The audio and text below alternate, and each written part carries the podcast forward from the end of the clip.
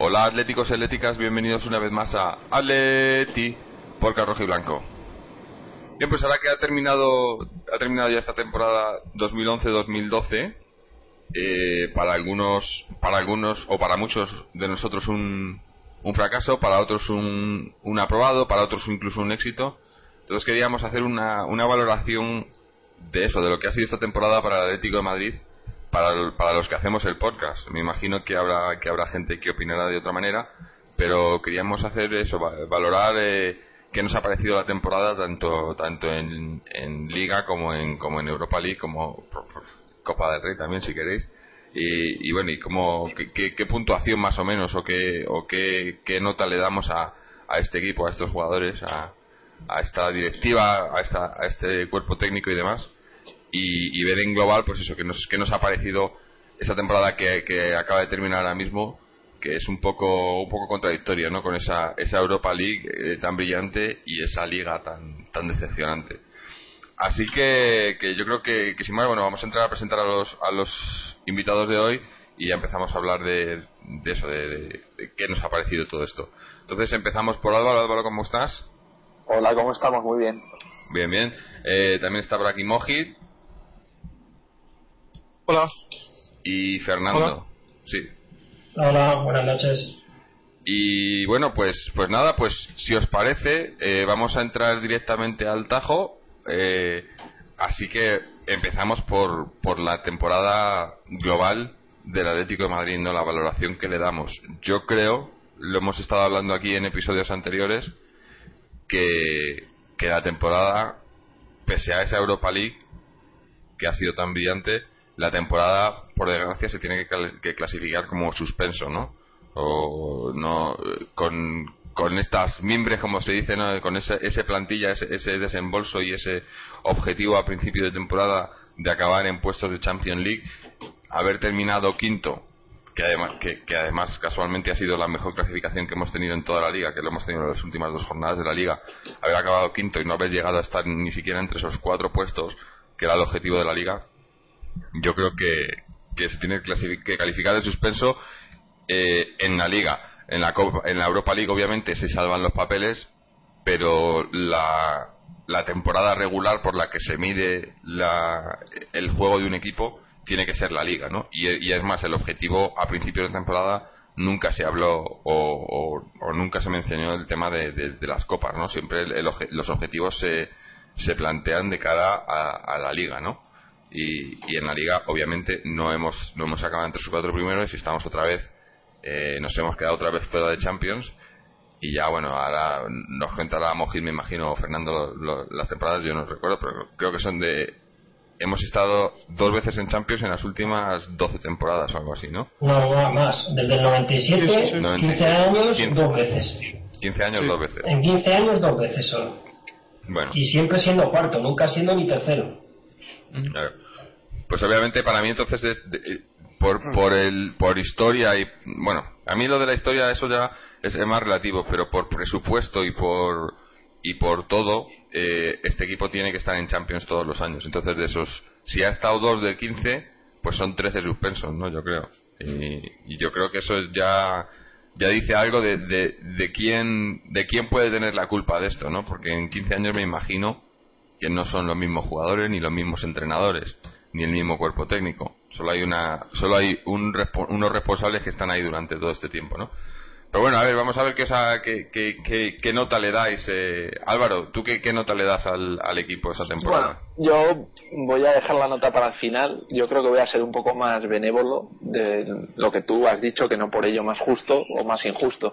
Yo creo que tal y como decíamos en las semanas previas al fin de la temporada, el Atlético se jugaba muy pocos partidos, eh, una calificación probablemente de notable sobresaliente a una calificación de suspenso. El suspenso significaba que el Atlético perdía esa final de Europa League y no quedaba eh, no quedaba en Europa, ni siquiera en Europa League, ¿no? Yo entiendo eso como un auténtico fracaso y un suspenso de la temporada y me gustaría dejar claro que el anterior programa, mm, al menos desde mi punto de vista y de mi parte, eh, lo que intentábamos eh, explicar era el, rendimiento de este equipo en liga, en el campeonato nacional.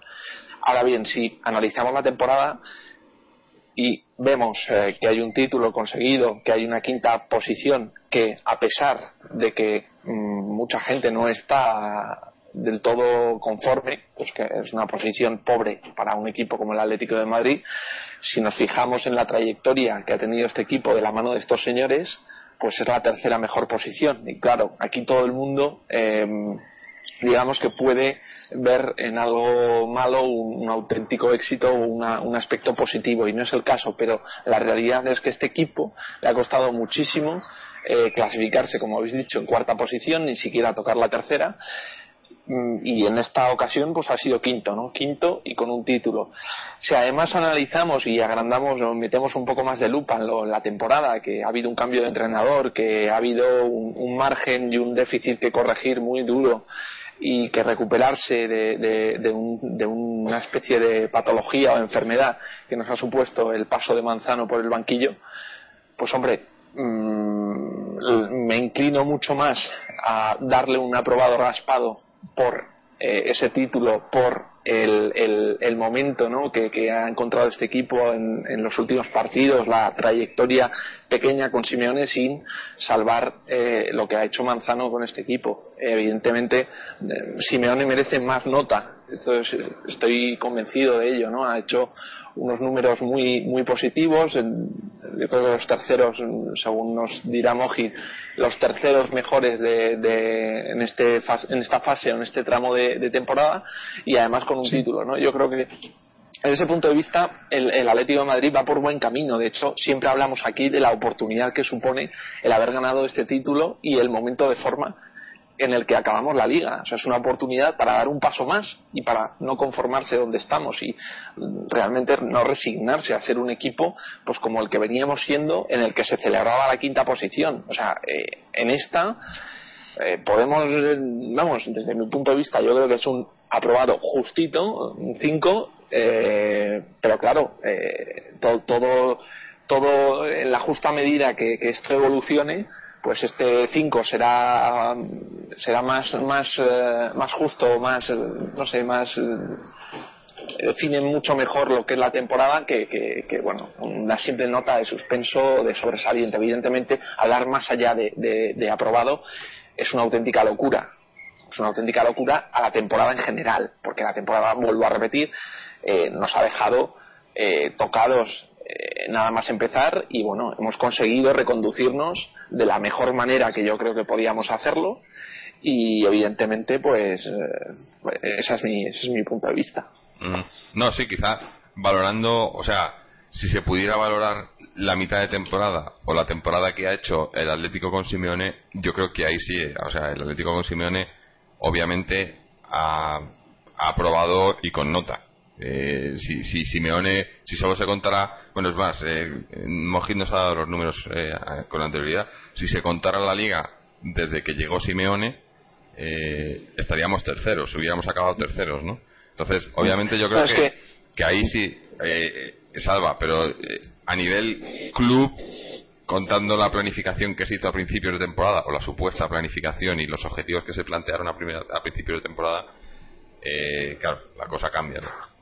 Me, perdonará Fernando y me perdonarán los, los oyentes, pero este es el tema o el tema de debate que siempre sacamos, ¿no? De qué Atlético de Madrid estamos hablando, de, del Atlético de Madrid de los cinco años que mide o de los últimos cinco años que mide el estado de forma de un club, o diez años si quieres, o quince años, o si me apuras, el Atlético de Madrid de Gilmarín y Cerezo, o el Atlético de Madrid histórico, que esto sería visto pues como una temporada, pues eso, pobrísima y desde luego suspensa, ¿no? Pero estamos donde estamos y no me queda más remedio porque no soy ningún galáctico que venga de otro mundo y, y, o sea, tengo en cuenta en qué condiciones el, club está y yo creo que por lo menos, bueno, eh, el, aprobado es una nota yo creo que acertada. Bueno, vamos a ver qué, le parece, qué le ha parecido la temporada a Mojit. Mojit. Sí, bueno, para empezar yo creo que lo más justo en esta sección ah, sería valorar la temporada completa, luego podremos hacer matices de, separar lo que ha sido la temporada o el inicio de temporada con Manzano y lo que ha sido el buen final de temporada con Simeone, pero si nos disponemos a valorar la temporada en global, ah, nos encontramos con una situación donde hemos ganado un título europeo muy prestigioso, quizá el más prestigioso al que podemos aspirar con, con los recursos económicos que nosotros tenemos en estos momentos pero hay que tener en cuenta que a pesar de esa situación, ese título europeo y esa competición en la que hemos estado casi perfectos, hemos jugado 15 partidos, hemos ganado 13 y hemos empatado uno. Hemos percibido casi los máximos ingresos que podía aspirar cualquier equipo que juega y que finalmente gana la Europa League. Y eso se cuantifica únicamente en 7,1 millones de euros que estuve leyendo en algún sitio.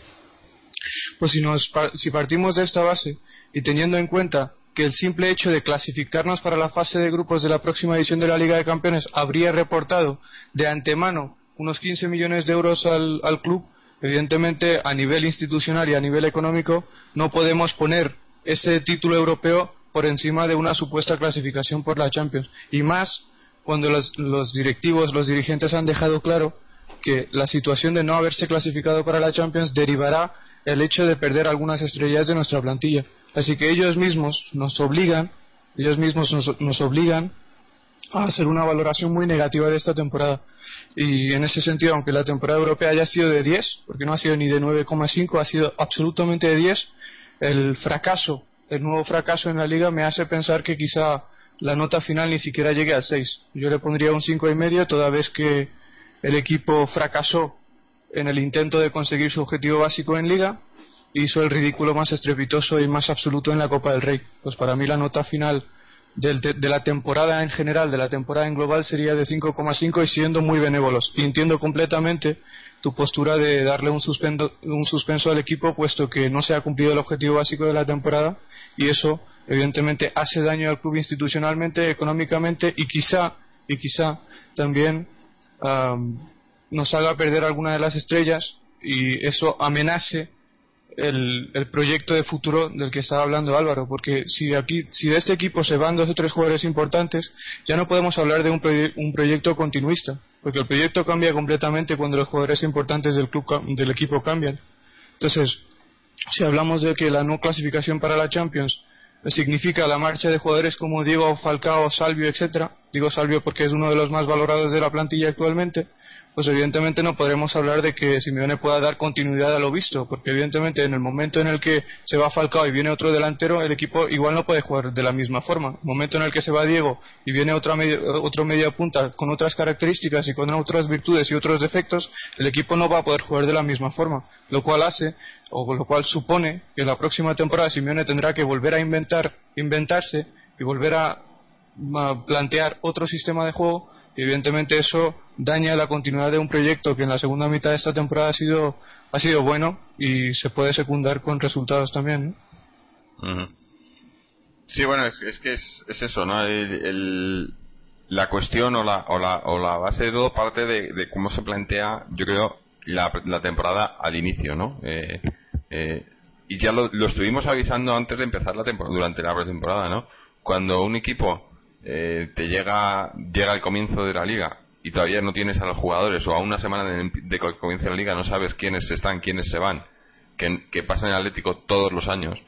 No, no es posible, no es posible, y más cuando estás hablando de jugadores clave, jugadores básicos, o sea, estamos hablando de, de Falcao en este caso, por ejemplo, eh, sí, en este sentido me gustaría recordar, si me permites, Jorge, que dos jugadores tan importantes, y digo tan importantes, y estoy hablando de hechos, todo el mundo ha visto, los, los que han visto los 59 partidos que ha jugado el Atlético de Madrid esta temporada saben perfectamente que en ataque hay tres jugadores que, que, han destacado por encima del resto y estos son Adrián, Diego y Falcao. Pues dos de esos tres jugadores no estaban en la plantilla a una semana de cerrarse el mercado de fichajes. Me refiero obviamente a Radamel Falcao García y Diego Rivas. Y de hecho de esos dos futbolistas uno tenía la posibilidad de jugar el primer partido ante los Asuna y no pudo jugar porque el club no recibió el transfer a tiempo. Estamos hablando de que el Atlético de Madrid no ha cumplido el objetivo básico de la temporada porque, porque le ha faltado, le han faltado dos puntos. le han faltado dos puntos. Que si fuéramos oportunistas y en parte incoherentes, diríamos que nosotros hubiéramos tenido más oportunidades de ganar a los Asuna esa primera jornada en el caso de que Radamel Falcao García hubiera jugado. O sea, si estamos hablando de que los detalles han supuesto ese fracaso del Atlético de Madrid en Liga, cosa que no comparto porque no pueden ser detalles cuando no has estado en puestos Champions durante una temporada de 38 jornadas, pero si alguien piensa que son los detalles, pues uno de esos detalles podría ser la mala planificación de la directiva, la cual generó que dos jugadores tan importantes hayan fichado a pocos días de cerrarse el mercado de fichajes y por lo tanto no hicieron la pretemporada con el primer equipo. Mm. totalmente de acuerdo. Bueno, por último está con nuestro Fernando Fernando eh, valora esta temporada? A ver. Pues el Copa del Rey, en suspenso absoluto, eso es una catástrofe total. Bueno, Cae contra un segunda B. se nos ha olvidado y todo, vamos, Pero, eso es una catástrofe. No, en general, no La temporada, eso es. ah, bueno, Copa del Rey ya, partes. Copa del Rey, fracaso absoluto. Liga, fracaso también. Y Europa League, éxito. Entonces, si de tres hemos hecho dos mal, suspenso no se puede permitir que nos eliminemos segunda vez, no se puede permitir acabar quinto y ganar la Europa League para mí no tiene tanta validez. O sea, que salga suspenso eh, a todas las luces un año más. Yo, tengo una, una, pregunta para aquellos, por ejemplo, como Jorge y Fernando, que, que la tachan de suspenso, ¿no? Digo, y en la temporada pasada, ¿qué, fue? ¿Un, un pues cero? Un cero. Un cero. Y la, la anterior tampoco y la, la anterior tampoco y la anterior la anterior pues sí, tampoco cuando no se cumple claro, pues es lo que he dicho de, de 15 años de, 15 años llevamos llevamos eh, si de 25 calificaciones si de 25 calificaciones 24 o bueno o todas menos una eh, son suspenso eh, eh no lo sé te, te, quiere decir que lo estás haciendo mal ¿no? no, no, no, no, no. Vosotros no. No, claro, pero, pero quiero decir que que a lo mejor el baremo está demasiado alto para lo que es el Atlético de Madrid. A eso es a, lo que me refería en la segunda intervención. Claro, es que esa, es la, no, pero es, que, Álvaro, ¿cómo puede ser está, alto, o, lo quieren bajar? Claro, es que el baremo no puede ser alto cuando Fernando y Jorge están. es que si, como en Sevilla, bien, si nos comparamos como lo que somos, mal. No, pero es que no, se trata de comparar, Fernando. Lo que, lo que se trata es que el Atlético de Madrid maneja y siempre ha manejado, quizá en los años del descenso no, pero casi siempre durante esa etapa de los Giles en el Atlético Madrid, que ya ha durado 25 años, el Atlético siempre ha sido el tercer club en cuanto a ingresos, el tercer club en cuanto a masa social y el tercer grande de España. Y lo que Fernando y Jorge pueden calificar que 22 o 21 de las últimas 25 temporadas son un fracaso, porque el, Atlético de Madrid no, está, no ha estado en esas 20, 21 temporadas a la altura de, de sus propios recursos. Y lo que ha ocurrido es que en esos 25 años la directiva ha hecho todo lo posible para bajar el baremo de, exigencia. Y quizá eso pues haya confundido a muchos aficionados, porque yo lo dije hace, hace... Lo han conseguido, ¿eh? Lo han conseguido. Sí, sí, es posible. Pero, es que, por eso digo que hace dos años, hace dos años, aquellos que le ponían un 9 al equipo porque se, porque se consiguió esa Europa League, a pesar de haber hecho el ridículo, en ese caso hicimos el ridículo en, en la liga, pues eso quizás sea porque la directiva ha conseguido vender la mentira de que el Atlético de Madrid no es un club puntero de España que, merezca o que deba estar entre los más grandes. Pero eso no es verdad, porque en el momento en el que vemos los recursos que tiene el Atlético de Madrid y los ingresos que genera el Atlético de Madrid, tiene la exigencia básica de acabar tercero todas las temporadas. Y obviamente cuando no acaba cuarto, esa temporada no se puede calificar de éxito ni de aprobado. Yo lo he hecho, pero yo entiendo perfectamente, como dije antes también, a aquellos que no lo califican de, de aprobado, el hecho de no clasificarse para la Liga de Campeones, acabando cuarto. No puede Para ser. Mí el es como el Madrid y el Barça. Si no estamos como el Madrid y el Barça, mal. Si nos empezamos a comparar como el Sevilla o como el Villarreal o como otros equipos como el Bilbao, entonces bien. Entonces tenemos que... cambiar el nombre y decir que ya no somos el Atleti, somos un equipo de mitad de tabla.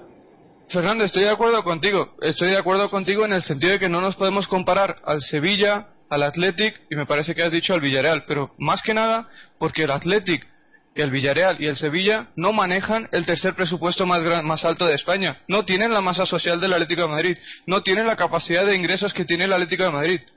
Y por eso el Atlético de Madrid tiene que tener mayor exigencia de la que tienen estos tres equipos y por eso cuando el Atlético de Madrid acaba quinto en la liga, aficionados como tú y Jorge, muy acertadamente y con muy buen criterio bajo mi punto de vista, califican a esa temporada de suspenso a pesar de que haya ganado la Europa League. Yo y Álvaro hemos querido ser benévolos, pero no podemos negar la realidad de que cualquier temporada en la que el Atlético de Madrid no se clasifica para la Liga de Campeones es un fracaso.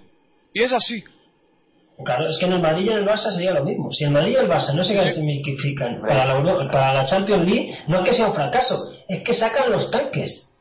Claro, es que eso no es que aquí, pasa de fracaso. aquí han conseguido que la gente, pues eso, que, que vale, que, que, este año puede que, que, se puedan salvar y que la gente no esté tan preocupada porque hemos ganado la Europa League brillantemente, por otro lado. De acuerdo. Pero es que, es que da igual, es que aunque no la hubiéramos ganado, hubieran salido con otra excusa, con otra mentira, y la gente hubiera seguido estando contenta y ese es el problema que la gente es que, es que está descendiendo a segunda división eh, somos tan, apoyamos eh, ya, lo, ya lo he dicho otras veces juegan con la con, con la eh, ese digamos esa fanatismo de, de, los, de los aficionados del Atlético que independientemente de los resultados saben que siempre vamos a apoyar al equipo porque nosotros nos estamos quejando aquí, pero no, nos estamos quejando del equipo del Atlético de Madrid, nos estamos quejando de este Atlético de Gilmarín. Pero ellos eh, esa diferencia no, no la hacen, ¿no? El Atlético son Gilmarín para ellos. para mejorarlo. Claro, es que te quejas porque estás defendiendo lo que quieres. Pero ¿qué pasa? Que, han aprovechado esa esa eh, esa fe ciega que la gente tiene en el equipo para, para poder vendernos y es mentira tras mentira y, y una prueba de, de las mentiras ahora no, no, viene al cuento pero es una, una más de, de, de cómo, cómo esta gente eh, cómo esta gente mienten eh, no sé eh, bueno es que nada, no, iba a decirlo las cosas que sal, que salta este hombre de Enrique Cerezo o Gil Marina ahora con todo el tema este de Falcao y demás antes de, eh, o sea que hace, hace un año eh, Cerezo iba diciendo bueno la, la famosa frase esa de, de los jugadores juegan donde quieren no y ahora resulta que están esperando ofertas. Entonces, ¿de dónde juega? Y, Falcao sale diciendo que quiere jugar en el Atlético de Madrid.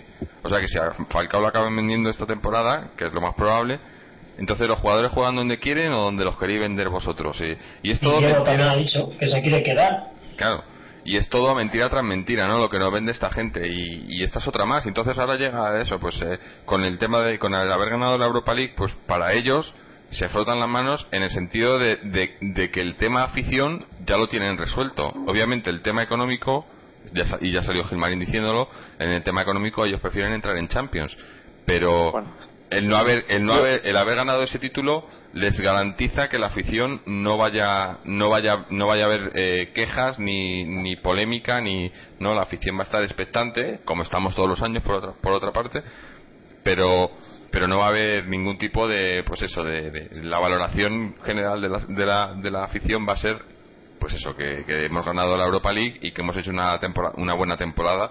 Es más eh, la temporada pasada que como has dicho tú Álvaro viendo que con esta temporada ganando la Europa League hemos dado un suspenso la temporada pasada pues también otro suspenso peor todavía o, aún muy deficiente si se podría eh, yéndonos a esos términos y, esta gente salieron diciendo que la temporada había sido notable la temporada pasada, que no ganamos nada, que acabamos séptimos. O sea, mm, es que, que, van no, no, no han dicho nada todavía, pero imagínate que van a decir de esta temporada, ¿no? Y, y se nos ha olvidado otro dato muy importante, que la gente ya lo olvida y lo da por hecho. Desde ah. el año 99 no ganamos al Madrid. Se cumplen ya 13 años. Eso es tan grave como a lo mejor caer con una eliminatoria. Eso es gravísimo. Eso es una, una gravedad supina. Estar 13 años sin ganar al Real Madrid. Eso es hay, hay otro dato, Hay otro dato que para mí es... hay otro dato que, que, para mí es gravísimo también, que de los últimos 11 partidos que hemos jugado ante los dos grandes de la liga, porque en este momento hay dos grandes en la liga, que son el Barcelona y el Real Madrid, los últimos 11 partidos que hemos jugado ante estos dos equipos oficiales los hemos perdido todos. Creo que son 7 contra el Madrid, o 6 contra el Madrid y 5 contra el Barcelona. Últimos 11 partidos que ha jugado el Atlético de Madrid a lo largo de las últimas 3 temporadas ante eh, el Barcelona y el Real Madrid los ha perdido absolutamente todos, y algunos con goleadas escandalosas.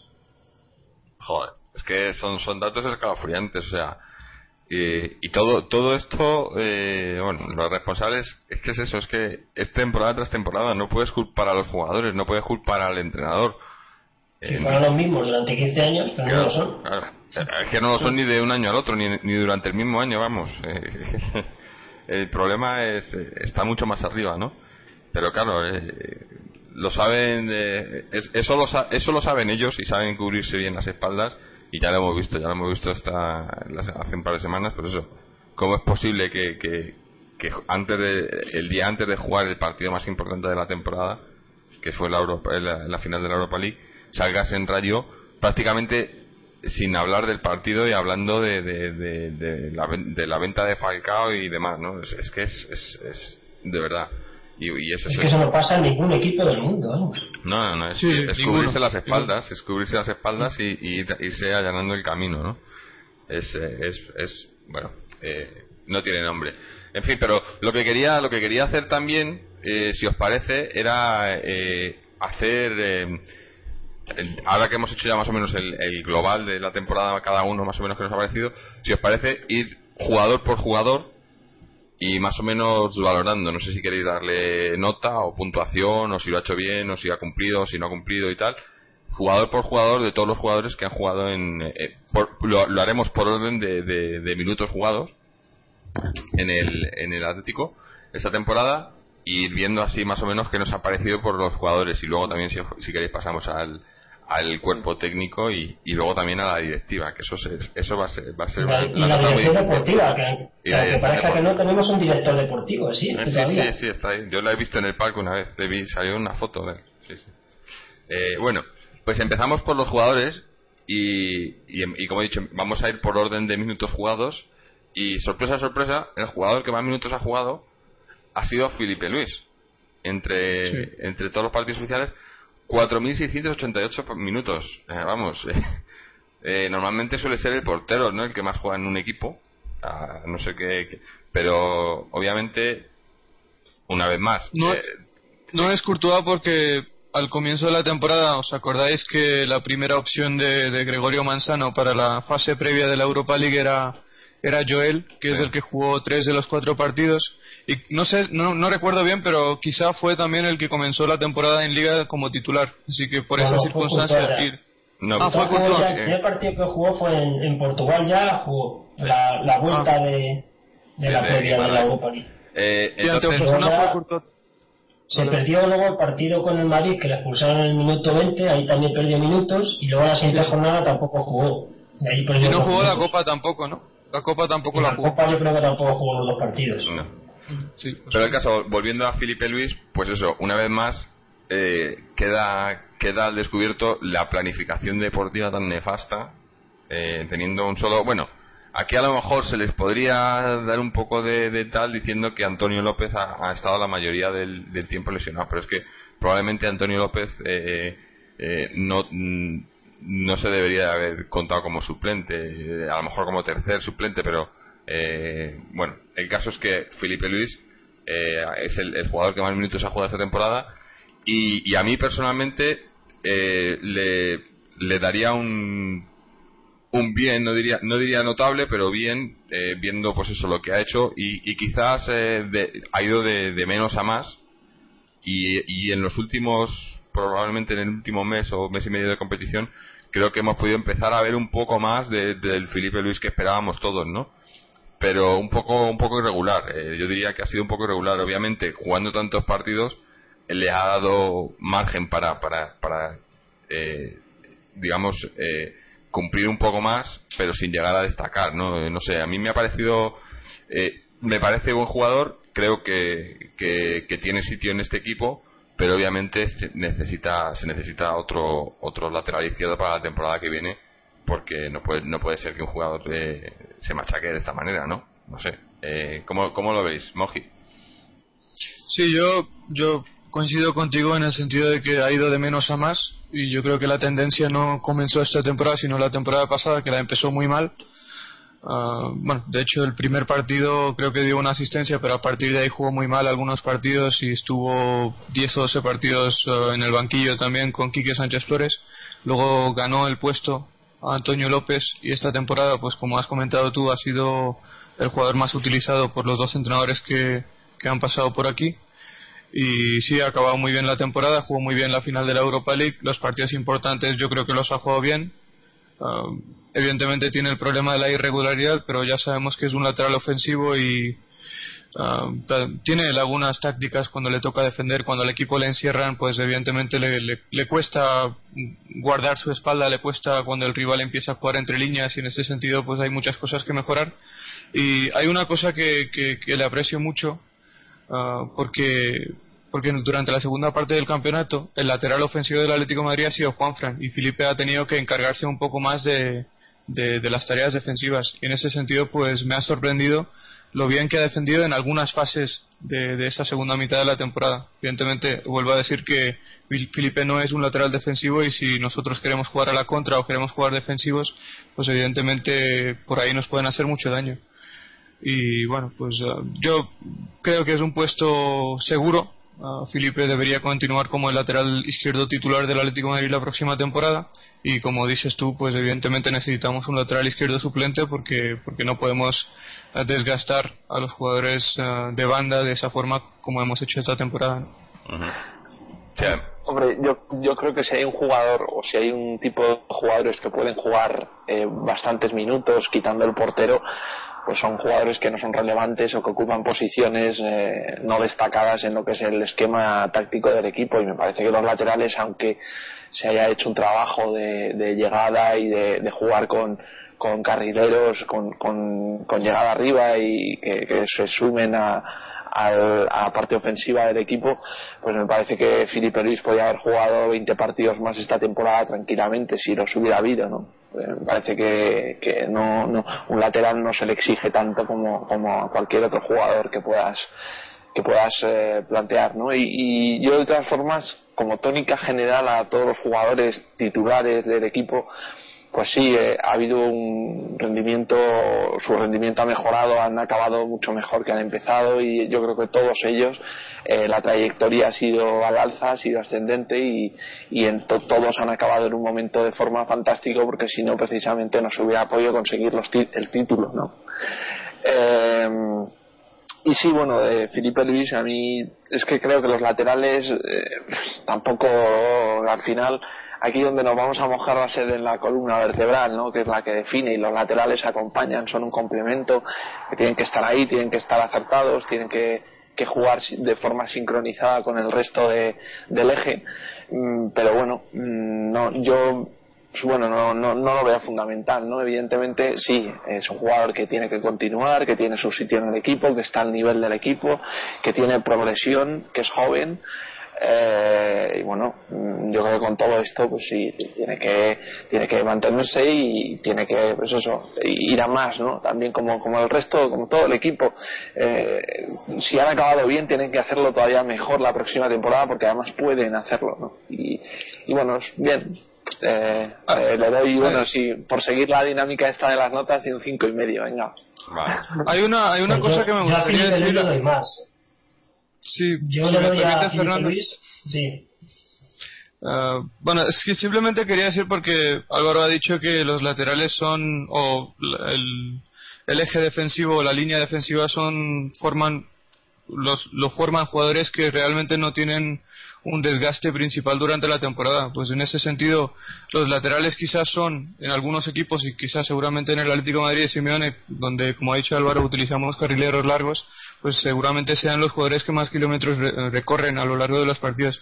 Y a eso se suma que el desgaste no solo es aeróbico, no solo se trata de trotar hacia arriba, se trata de hacer sprints hacia arriba para poder sorprender al rival. Y esos sprints desgastan muchísimo y un jugador no puede jugar 4.000 o 700 minutos con ese nivel de desgaste. Y otra cosa que quiero decir es que entiendo que los laterales no son decisivos para hacerte ganar partidos o ganar campeonatos, al igual que los jugadores de banda que juegan por delante, los extremos o los interiores, pero sí son decisivos en el caso de los laterales para no hacerte perder partidos. Lo que quiero decir con eso es que en este fútbol moderno en el que los equipos aprovechan el campo a lo ancho, normalmente, si tienes un lateral que no sabe defender bien, que no sabe posicionarse bien en defensa y que se deja ganar la espalda con mucha facilidad, sí te puedes hacer mucho daño en defensa, sí te puede hacer mucho daño en defensa. Y en ese sentido, la importancia de los laterales, sobre todo en defensa, es muy marcada, es muy marcada, porque si tú tienes dos laterales que no guardan bien la espalda y dejan que los mediocentros del rival puedan ganarle la espalda y filtrar balones hacia los, hacia los extremos, evidentemente habrá muchos centros al área, muchos pases de la muerte al área y los centrales no podrán reaccionar ante todo. En ese sentido, los laterales sí son importantes en la parte defensiva del, del esquema táctico del equipo. Evidentemente, Felipe Luis tiene defectos en este sentido. Posicionalmente no es perfecto, pero en, lo que sí estamos de acuerdo todos, me parece, es que está mejorando. Evidentemente tiene todavía margen de mejora porque creo que tiene 26 o 27 años y en ese sentido tendremos que darle margen, tendremos que darle espacio y yo creo que hay que mantenerle como titular una temporada más.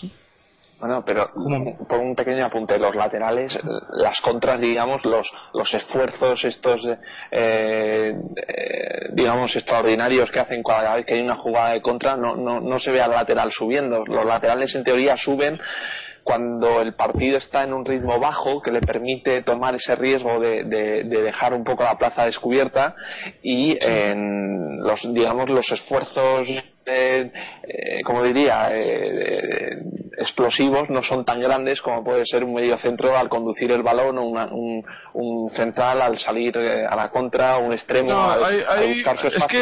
yo creo que el, Lateral, es que los mediocentros el lateral no, no no lleva no lleva la no lleva la, la, bandera del ataque o sea eso es un, complemento y solamente podemos eh, puedo comprar esa mercancía de que hace mucho esfuerzo porque recorre mucho cuando el partido está en un ritmo, en un ritmo bajo y se ve obligado el equipo a abrir campo y a buscar eh, alternativas por banda y a buscar dobladas y a buscar el, el, el dos contra uno. Pero más allá de eso eh, creo que el esfuerzo de los laterales evidentemente hay equipos y hay equipos, pero el esfuerzo de los laterales yo creo que, es asumible en una temporada larga, pues eso, para que jueguen no quizás los minutos que ha jugado Felipe Luis, porque es un riesgo jugar, como habéis dicho, con un jugador solamente por, por puesto, eh, pero, pero bueno, eh, para mantenerse con soltura yo creo que sí que le da hay, hay, una, hay, un, hay un matiz que quiero hacer en este tema, porque el desgaste no solo es por los kilómetros recorridos. Y te voy a poner un ejemplo, porque si vas al, al Barcelona. el tipo, de esfuerzo. Sí, sí, claro, efectivamente, por eso, por eso quería decir el matiz, ¿no? Porque si, si tú vas al Barcelona, el jugador que más kilómetros recorre es Xavi Hernández. Pero si ves el jugador que más se desgasta, el jugador que más se desgasta físicamente a lo largo de los partidos, quizás sea Dani Alves, porque los esfuerzos que él hace no son pronunciados en los kilómetros, sino, sino son pronunciados en la intensidad.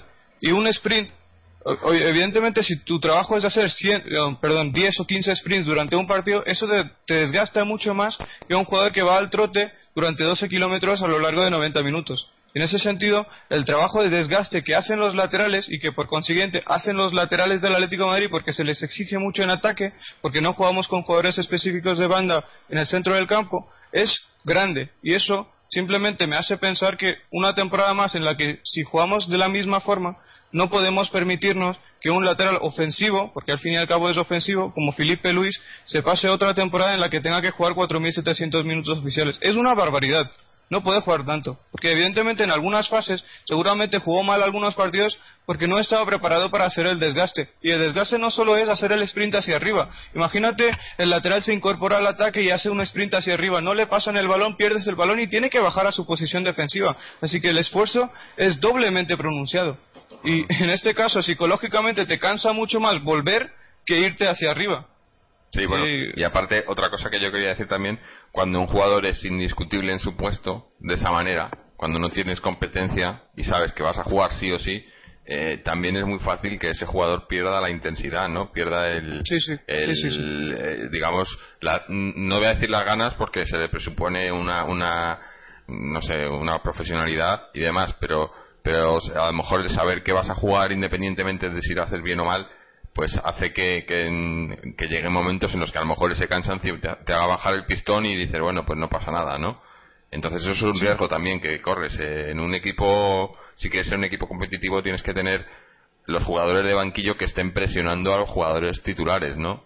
Y que haya más o menos repuesto para todos y que, y que ese repuesto esté, pues eso, en constante pelea o, no eh, metiendo presión para ese para ese puesto no pero vamos a vamos a decir a ver, dejar a Fernando que nos cuente que, que le hemos cortado y no hemos no le hemos dejado que nos diera su opinión Fernando.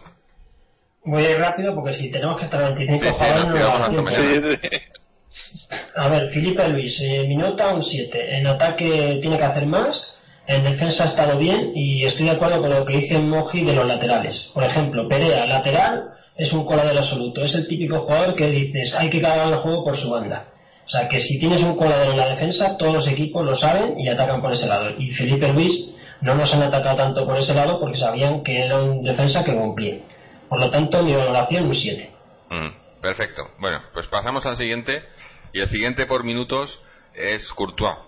Courtois que yo creo que que es otro jugador. Bueno, no, en, el caso de Courtois, yo creo que, que, empezó muy bien luego tuvo, digamos, un bajón, sobre todo cuando la época, cuando se empezó a cuestionar a Manzano hasta que Manzano se fue y demás, tuvo un, bajón ahí que luego le costó recuperarse y ha terminado otra vez la temporada en, eh, en muy buena forma, ¿no? Yo creo que, que los porteros son, los porteros, eh, si hay un jugador que es susceptible de, de de, que le afecten los resultados y, la, y, la, y los, eh, los goles encajados y demás, son los porteros, ¿no? Yo creo que son jugadores muy, eh, no sé, eh, muy susceptibles a, a, estas cosas y a, la grada y demás, ¿no? Bueno, y el ejemplo yo creo que lo tenemos en Asenjo, ¿no? Claramente.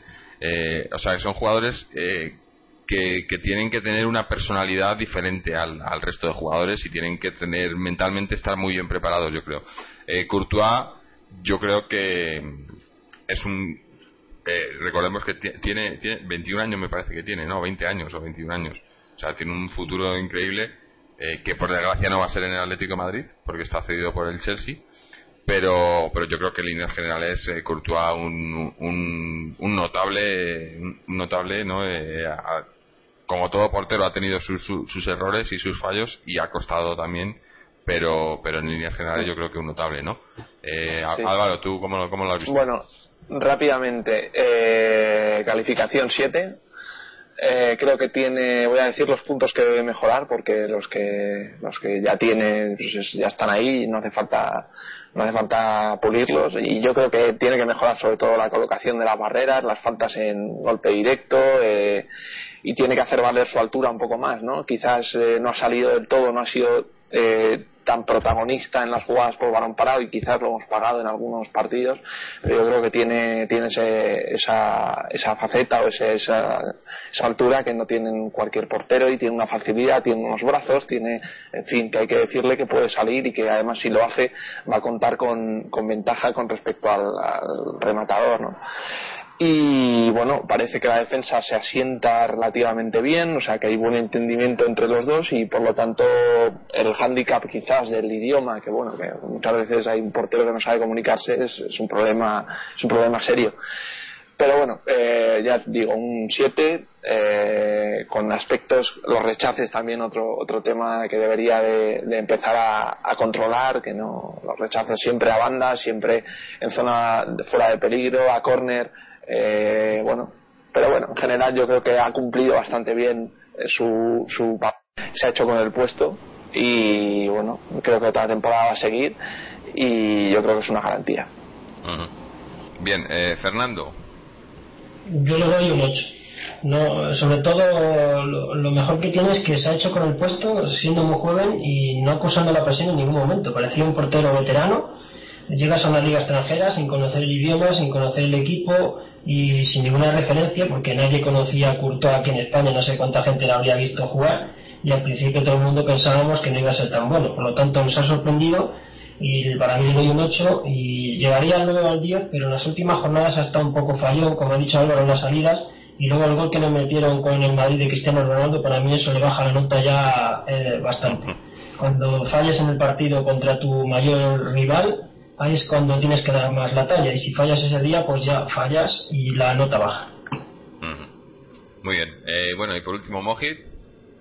Sí, bueno, yo creo que técnicamente es un portero muy prometedor. Será si, si no le falla la cabeza, y lo digo porque muchas veces eh, la personalidad, como has dicho tú, es lo más importante en el portero. Tiene que tener el convencimiento, tiene que mandar, tiene que dominar a sus compañeros, tiene que animar a sus compañeros, tiene que hacer de líder dentro del área. Y en ese sentido, pues es entendible que a veces en estos aspectos falle Courtois porque al fin y al cabo solo tiene 20 años en este momento pero, pero como digo, técnicamente tiene, lo tiene todo. Quizá le falte un poco pulir, como ha dicho Álvaro y como ha dicho Fernando, las salidas por alto. Pero por lo demás me parece un portero con unos reflejos impresionantes, aguanta muy bien el mano a mano.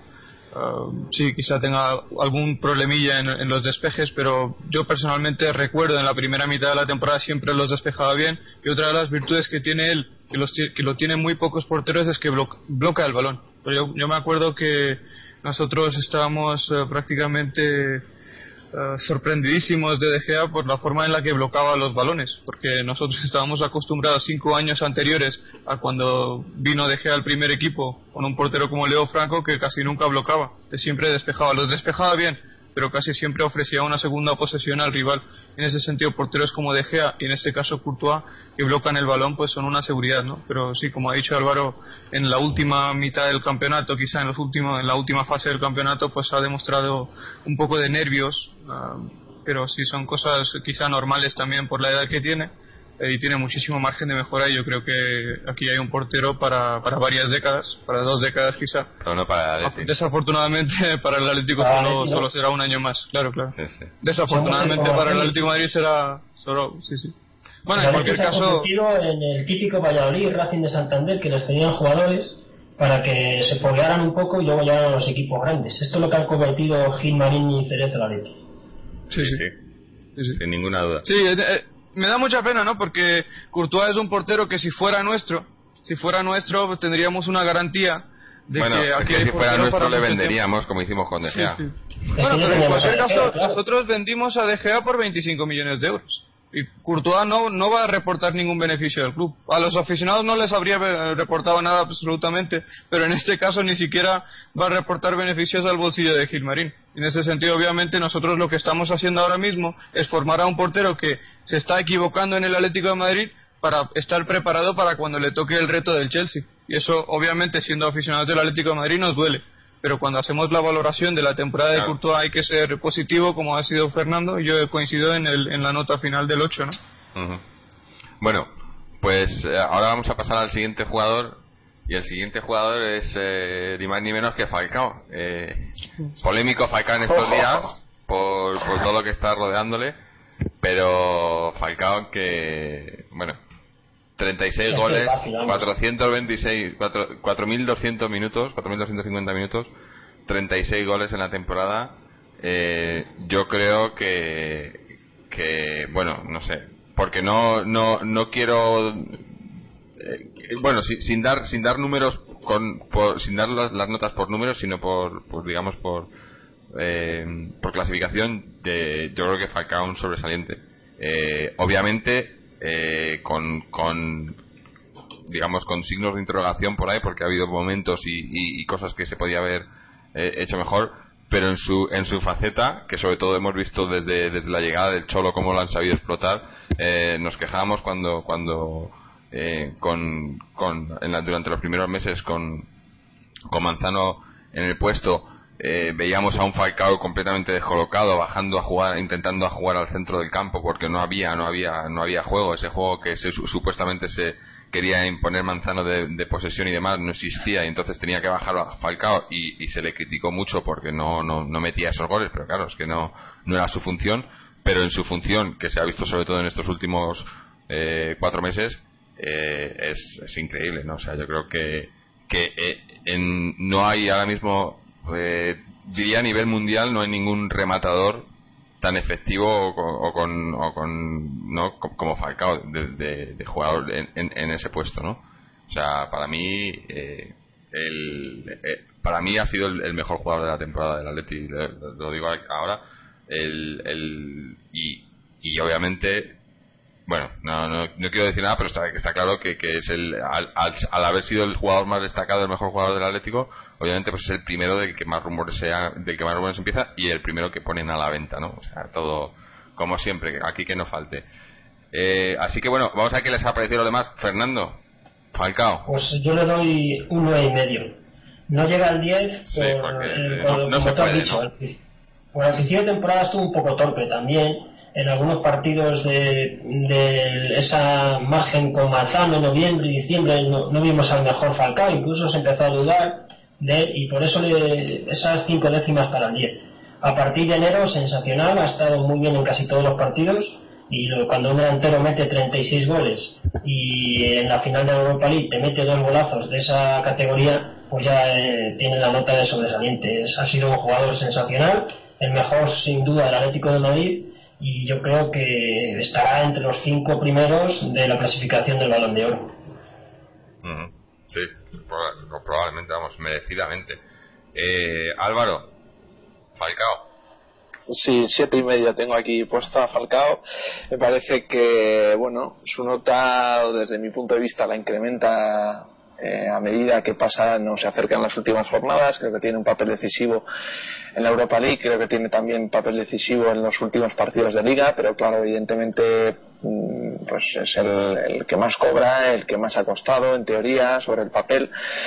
Y claro, yo no me puedo, no me puedo conformar con siete, ocho partidos si hemos jugado 60, pues por lo menos la mitad tiene que estar eh, marcando diferencia. Es posible que lo haya hecho, quizás no, no sea suficiente desde mi punto de vista, eh, pero vaya, eh, me ha recordado bastante a la temporada de Forlán, eh, la misma temporada que ganamos la, Europa League. Tuvo una actuación en la final también extraordinaria, en las semifinales eh, también, y sin embargo la temporada pues no fue, no fue la de Forlán. Y de hecho, bueno, eh, ya no quiero entrar en ese debate, pero yo creo que durante la temporada, hasta la jornada 30, eh, si a alguien le preguntas quién es el mejor jugador del Atlético de Madrid, yo creo que casi ninguno hubiera dicho Falcao. Ahora bien, ahora que queramos decir Habrían sí, puesto entre los tres primeros. hombre, Seguro. pero, pero, pero- pero ¿de qué estamos hablando? ¿De, del utillero o del, del, del, del jugador que más dinero gana y que más cuesta y más emblemático de la plantilla? ¿De quién estamos sido hablando? entre él o, No. o Diego, Bueno. en este caso. Bueno, El, el entonces, que más cobra es Diego. eh. El que más cobra es Diego. Sí, Diego está ¿Estás seguro? Creo, creo que cobra 10 Seguro. millones, una burrada. No, no, no. No, no, cobra, no, no, no, cobra no. cinco. Cobra cinco. Diego, hazme caso. Diego Rivas, y, por lo que y se comenta en la ¿cuánto- prensa, cuánto 4,5. cobra? 4,5. Y hay otra cosa que es, ya que estamos hablando de los sueldos, no sé si sabéis que los impuestos que le restan a los jugadores en España están bajo como un 2%. Y en, en Inglaterra alguien me ha dicho, no sé si es creíble España o no, Hace poco lo hicieron. Hace poco, sí. Y en Inglaterra están hablando de que puede ser entre 30 y 50%. Pues a la hora de que a Falcao le quiera el Manchester City o el Chelsea, le tendrán que duplicar prácticamente el sueldo para igualar lo que está cobrando limpio en el Atlético de Madrid. Pues eso es un dato importante también a tener en cuenta. Lo que quiero decir con eso es que los 4,5 millones que cobra en el Atlético de Madrid equivalen a los 9 que cobraría en el Chelsea para al final quedarse con la misma cantidad de dinero después de los impuestos que, que, que- que ha podido ingresar esta temporada. No, no, pero Ah, la ley Beckham, el- la ley Beckham que aprobó el pasado gobierno, eh, en teoría fija en 45% la retribución de, Sí. del Pero salario eso del- al... Eso del 2% que han dicho Moki, yo creo que no existe. No, no, eso no, ¿No? no, no, no. Pero existió en algún momento. creo que puede que en ser, España se pero pagan hasta más impuestos. Sí, claro, claro. No, más, sí, que sí. en Inglaterra, más que en Inglaterra. Sí, yo creo que sí. Yo, yo creo que sí. Yo creo que sí, porque evidentemente no, eh, el fútbol es un negocio y lo que eh, decidieron es, bueno, aquí no podemos estar pagando fichas multimillonarias y, y al final al Estado no le, no le no le aporta nada y de hecho se subió y yo creo que además acertadamente. Porque, sí, sí, sí, bueno, evidentemente yo, yo, yo estoy a favor de, de que los que más cobran, lo lógico sería que, fueran los que más paguen impuestos, que sería la forma en la que la economía funciona y fluye de forma correcta. Pero bueno, no estamos en ese debate, pero el debate surgió, cuando yo estaba hablando con la gente que me comentó esto, el debate surgió en el sentido de que en Italia los impuestos son demasiado altos y por eso la gente cuando viene de otros países, de Argentina, Brasil, etcétera, prefieren venir a España que a Italia o Inglaterra porque los sueldos netos que pueden percibir en este país son más altos por, por ese convenio, por esa legislación de, de, la retención de los impuestos. Pero evidentemente, si me estás diciendo que en España se paga más impuestos que en Inglaterra, pues será que mis datos estaban, o los que me comentaron esto no estaban en lo cierto. No sé, eh, yo no tengo, no tengo datos, habrá que, habrá que investigar, pero, pero bueno. ¿De Falcao? El, el, caso que eso, que Falcao, eh, independientemente de, yo creo que independientemente del sueldo, de lo que, de lo que ganes, eh, creo que ya lo hablamos en algún otro, en algún otro partido, no, no puedes, no puedes justificar el rendimiento de un jugador basado en, en lo que gana o en lo que ha costado, porque por esa regla de tres, por ejemplo, es lo que yo digo. no? No, entonces ¿cómo valoras a un canterano? ¿Cómo valoras a un canterano que ha subido de la cantera?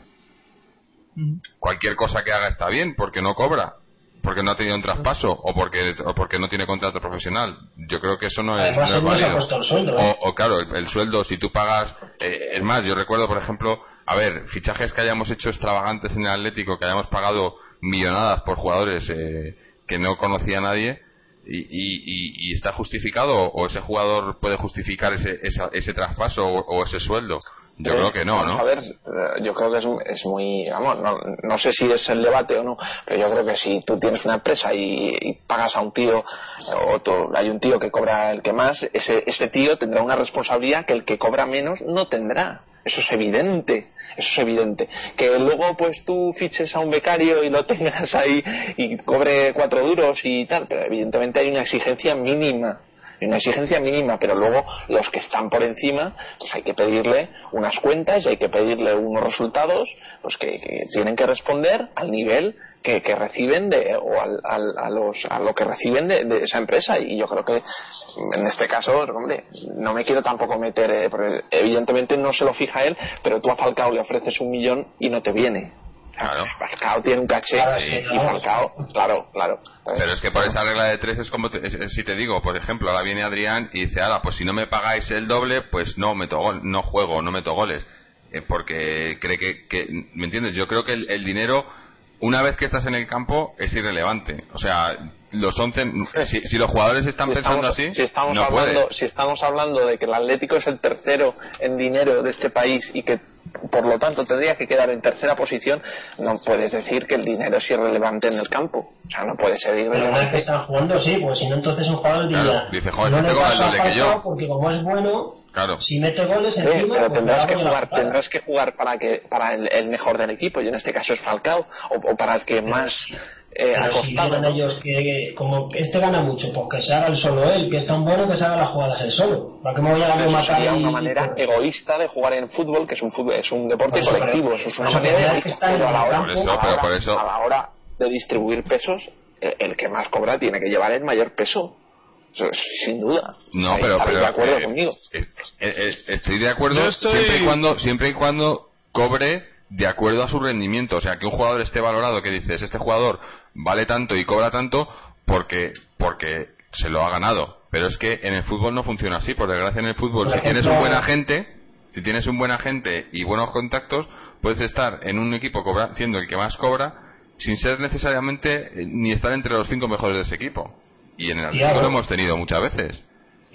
Sí, pero Jorge, yo creo que ese no es el caso. Lo que dice Álvaro es que Falcao, siendo el segundo jugador en este caso que más ha cobrado de la plantilla del Atlético de Madrid esta temporada, tenía una responsabilidad para hacer que el equipo cumpliera los objetivos. Y en ese sentido, él ha cumplido de sobra, porque estamos hablando de que el equipo no ha cumplido el objetivo básico de la temporada en la liga. Y en esa liga, en esa liga, hay un delantero hay un bueno, pero el objetivo básico de la temporada era ir a la, Liga de Campeones. Y lo que estoy diciendo es que nosotros no nos hemos eh, no clasificado para la Champions porque nos hayan faltado goles de Falcao, porque en esta temporada Radamel Falcao García, en su primera temporada en España, en la Liga Española, en su primera temporada, evidentemente en el Atlético de Madrid, en una temporada en la que no hizo no hizo pretemporada con el Atlético de Madrid, se perdió el primer partido y a pesar de todo ha marcado 24 goles en liga siendo el tercer jugador el tercer jugador que más, más goles ha marcado en la Liga Española y los ha marcado, esos 24 goles los ha marcado en 17 partidos distintos, no en 15 ni en 10. Ha marcado en 17 partidos distintos, que es una marca que solo superan Cristiano Ronaldo y Lionel Messi. Ningún otro delantero de la liga, ningún otro jugador de la liga ha marcado en tantos partidos como ha hecho Falcao para el Atlético de Madrid.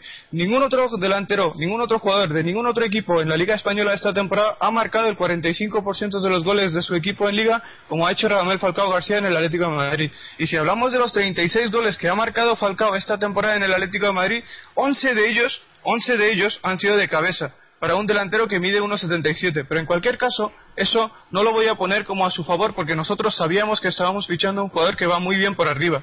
Pero a pesar de todo, hay que tener en cuenta que el 31% de los goles oficiales que ha marcado Radamel Falcao García esta temporada con el Atlético de Madrid han sido de cabeza, 7 con la izquierda y algunos importantísimos.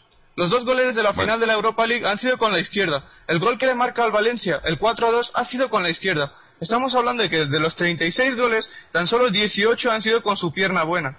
Mm. La mitad. Bueno. Luego 11 goles de cabeza y 7 con la izquierda. Y cuando hablamos de que Falcao estuvo apagado en alguna fase de la temporada, que tengamos muy en cuenta que esos 36 goles los ha marcado a lo largo de 26 partidos distintos. O sea, Radamel Falcao García esta temporada ha marcado en 26 de los 50 partidos que ha jugado. Ha marcado un gol por lo menos en el 52% de los partidos que ha jugado con el Atlético de Madrid.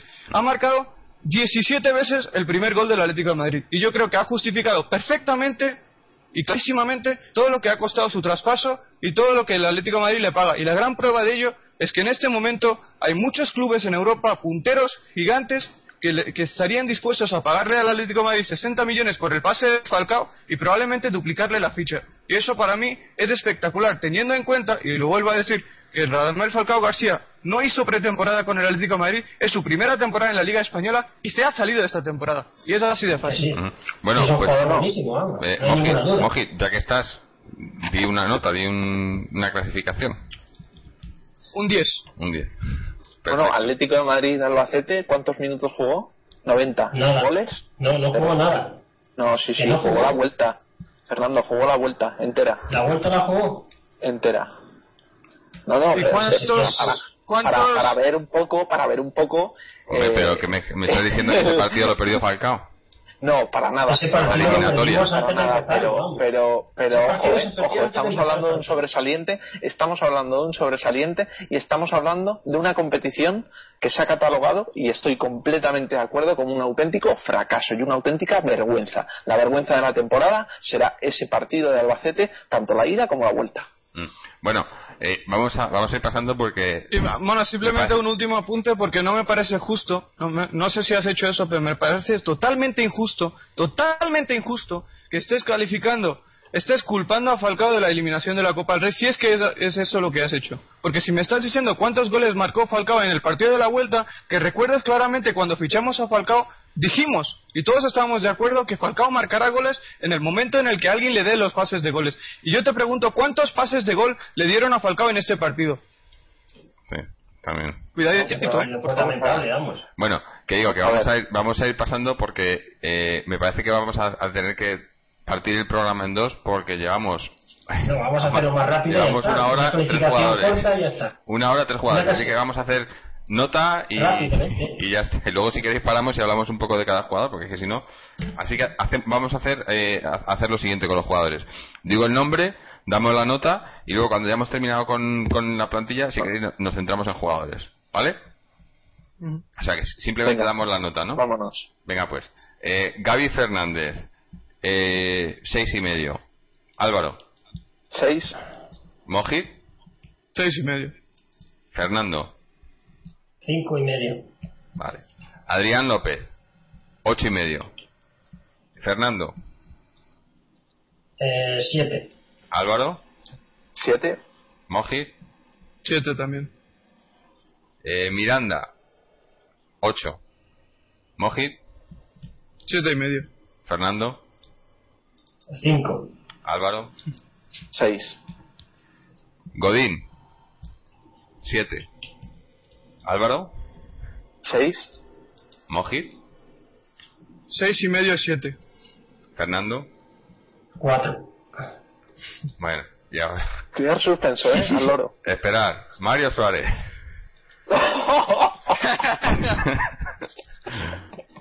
cuatro y medio. Mojit. Igual, cuatro y medio. Fernando. Tres. Álvaro. Tres y medio. Joder. Eh, Diego Rivas. Ocho y medio. Moji. Ocho. Álvaro. Nueve. Fernando. Ocho. Juan Fran Torres. Ocho y medio. Fernando. Ocho. Moji. Ocho y medio. Álvaro. Seis y medio. Arda Turán. Siete y medio. Álvaro. Ocho y medio. Moji.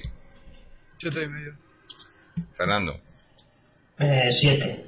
Bueno, y ahora mismo eh, creo que se nos ha unido Mariano. Mariano, ¿estás por ahí? Hola, buenas noches a todos. Buenas. Oye, mira, estábamos haciendo... eh, Hemos empezado haciendo una valoración de- del global de la temporada del Atleti y luego hemos empe- empezado a jugar por jugador.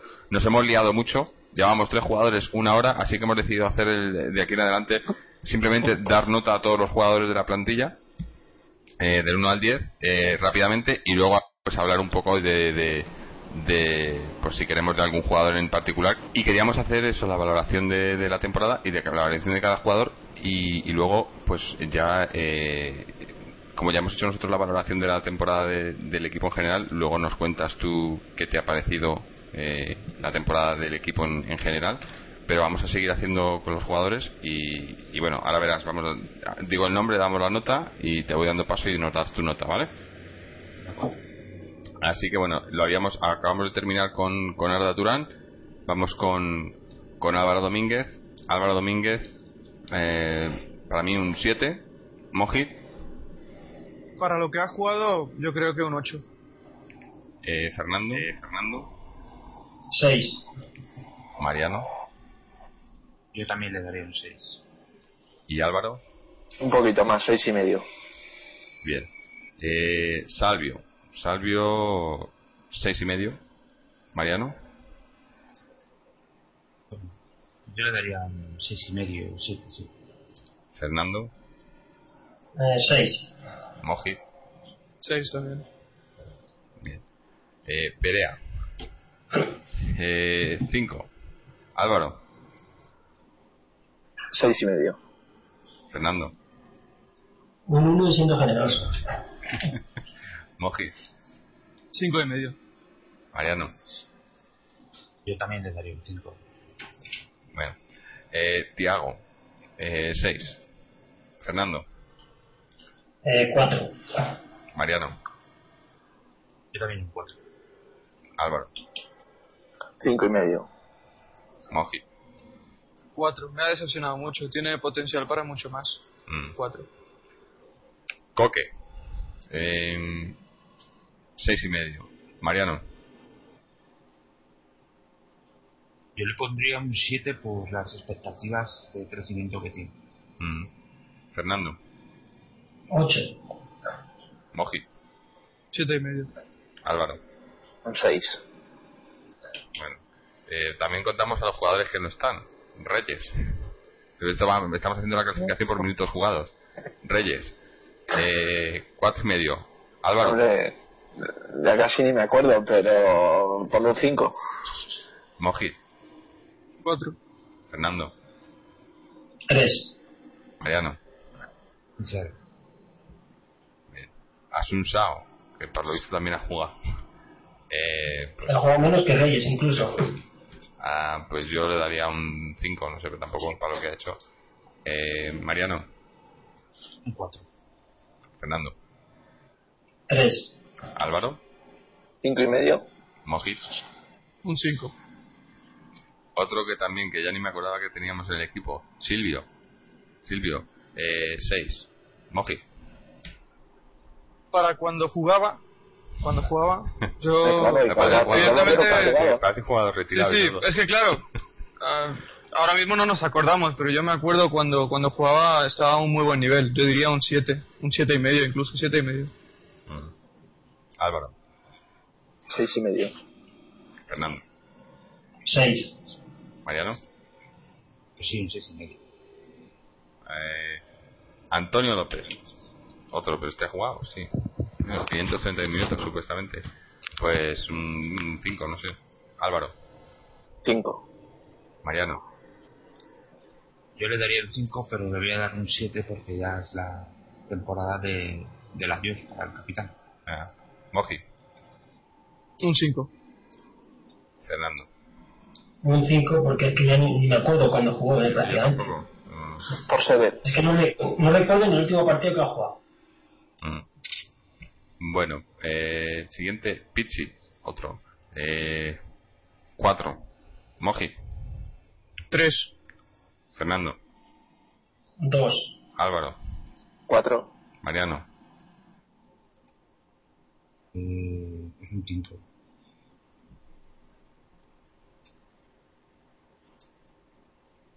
Eh, a ver, ¿quién queda ahora? Asenjo. Asenjo. ¿Asenjo ha jugado? Bueno, por lo Sí, sí que ha jugado. ha jugado. Con Copa y alguno de Liga. Sí, bueno, pues un 6. Moji. 6 también.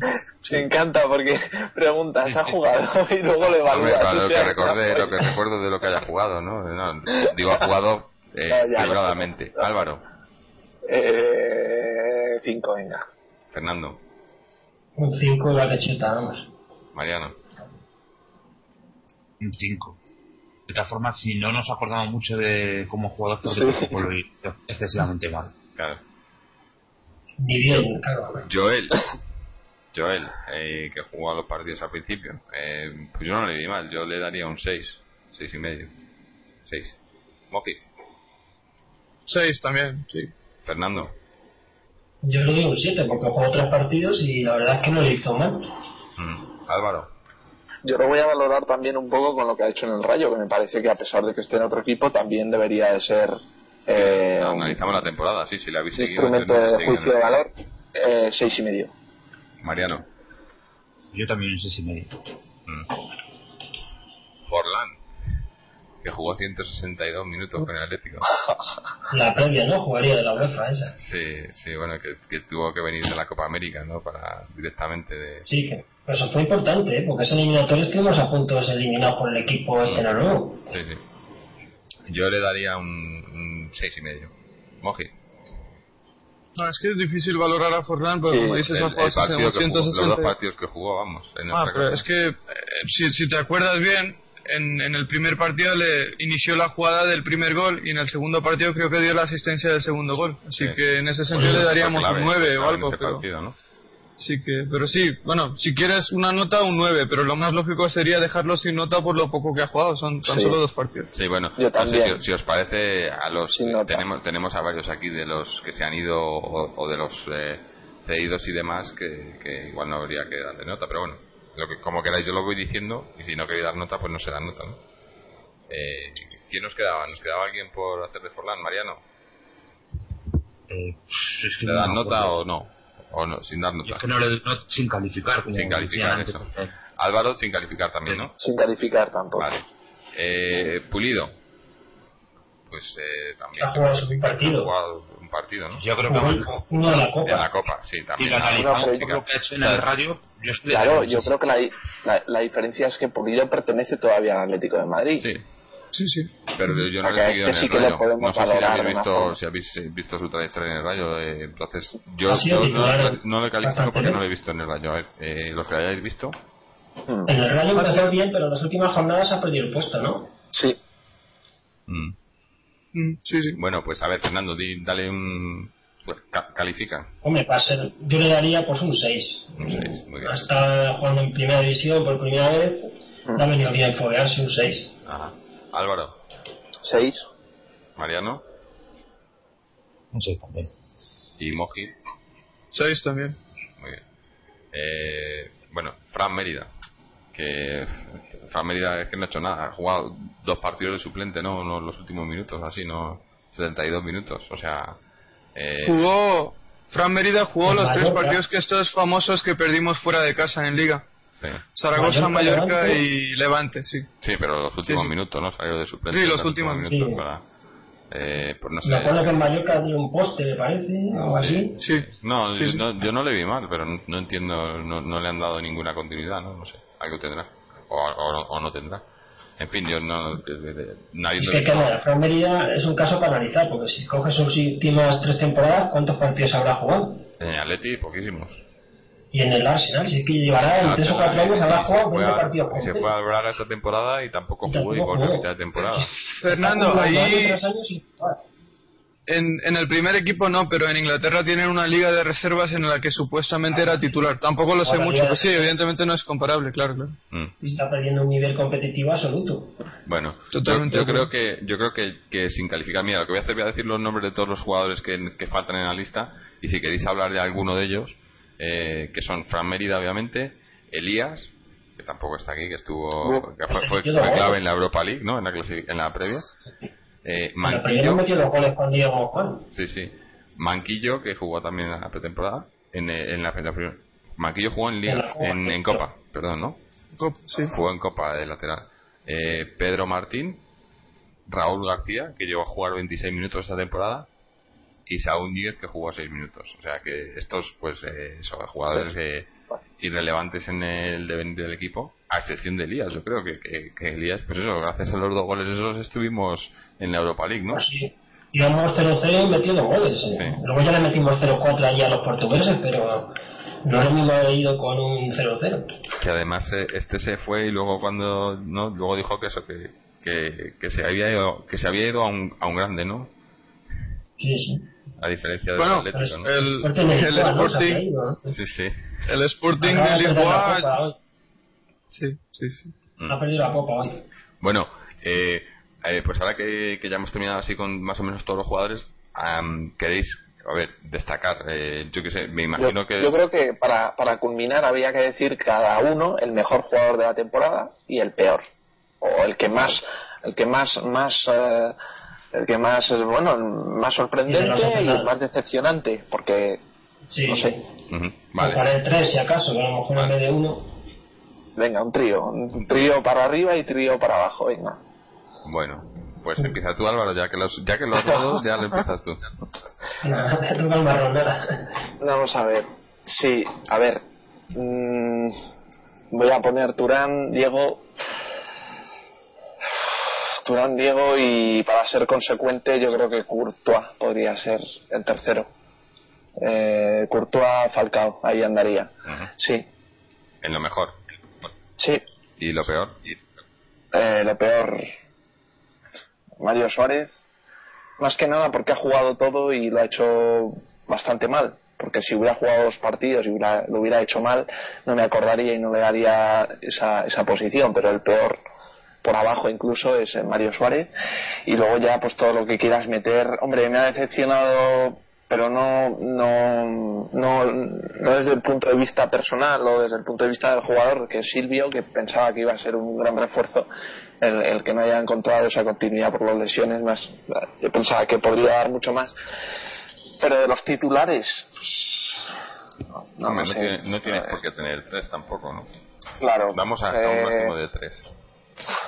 Yo qué sé, es que es difícil también es difícil. Yo me quedaría solo con Mario Suárez como el, jugador que no ha cumplido o no ha estado al nivel del equipo. El, al equipo, bueno, no sé cómo lo hemos valorado, si la valoración del principio correspondía al equipo, al club o no sé a qué.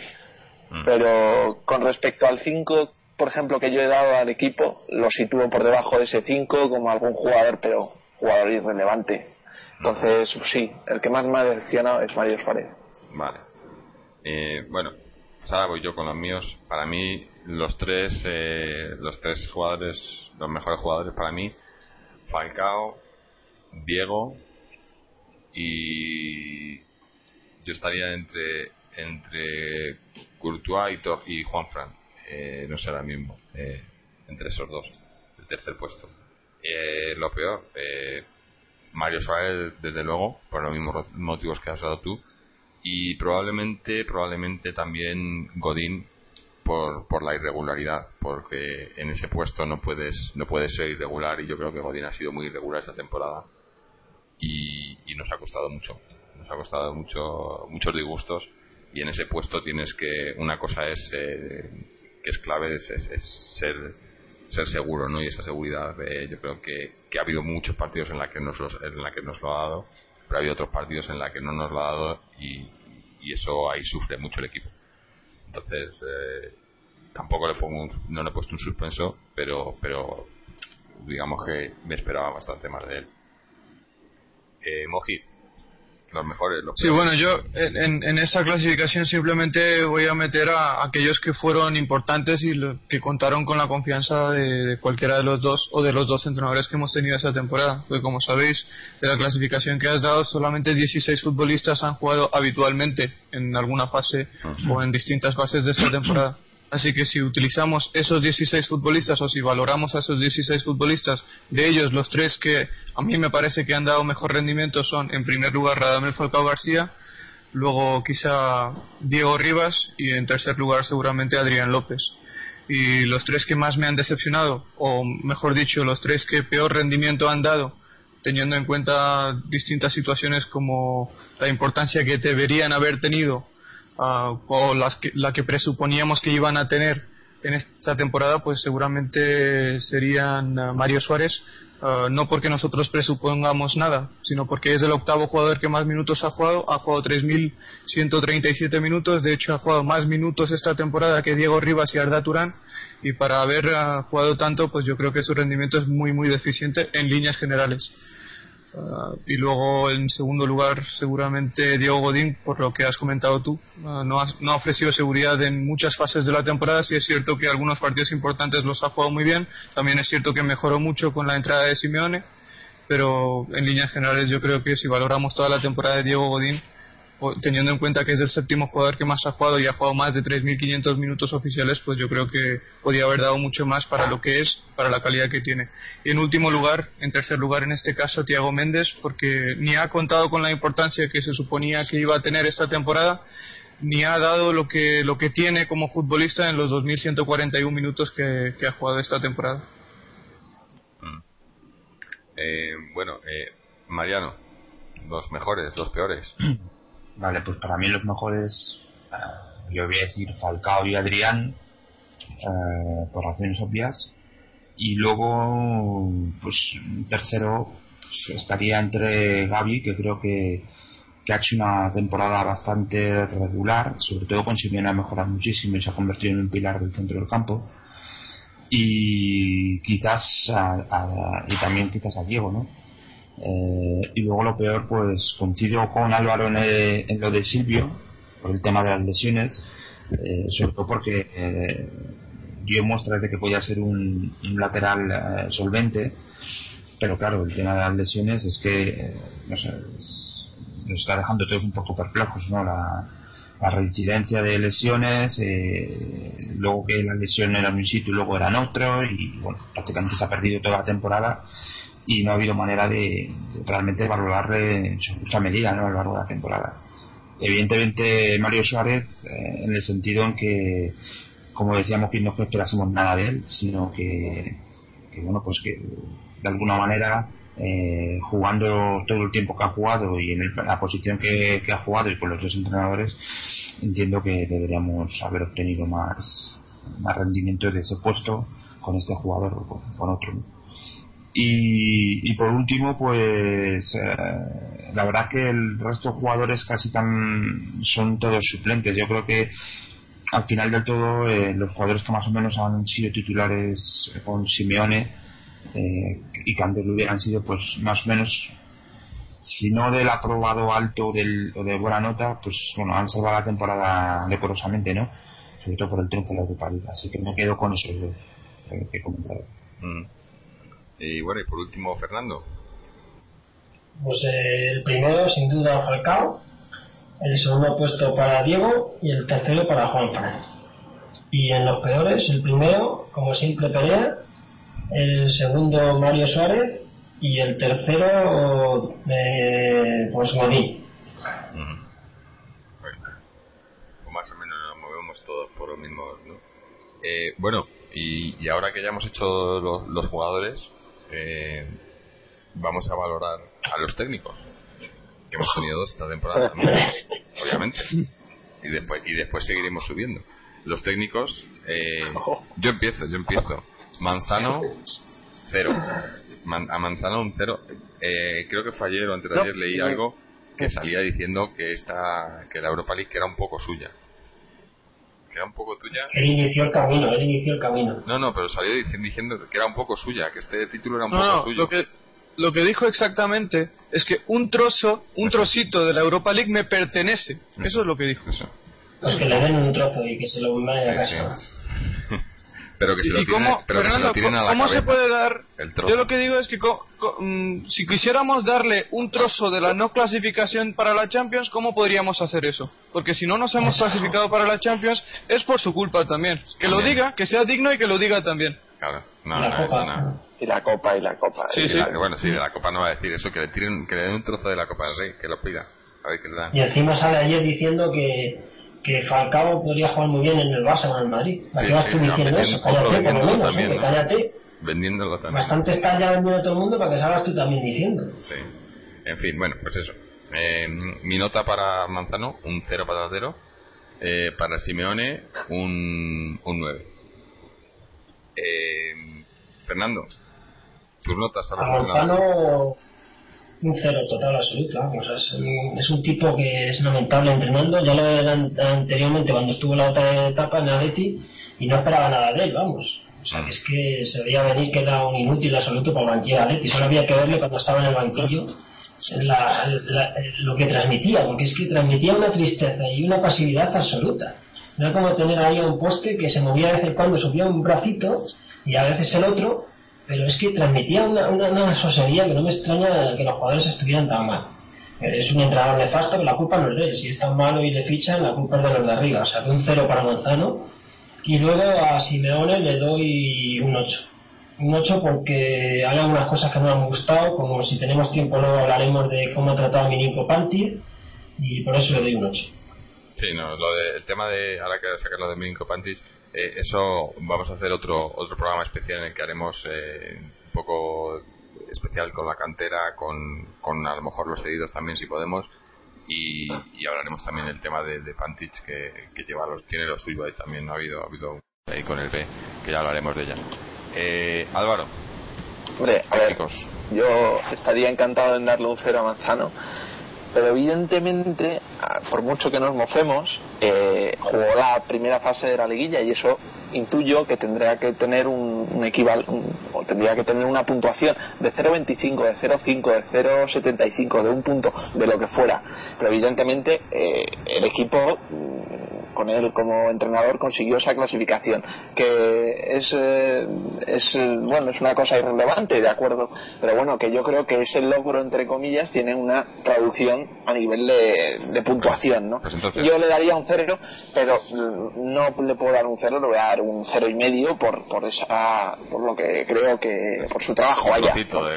Sí porque bueno está claro que oye eh, este hombre estuvo hasta navidad y de ese trabajo no se perdió todo no nos golearon en todos los sitios en fin algo sí, claro, nos los últimos vamos. Claro pero es que es que imagínate si, si pierde todos los partidos de principio de temporada hasta navidad qué puntuación le darías hombre es que no hubiera llegado.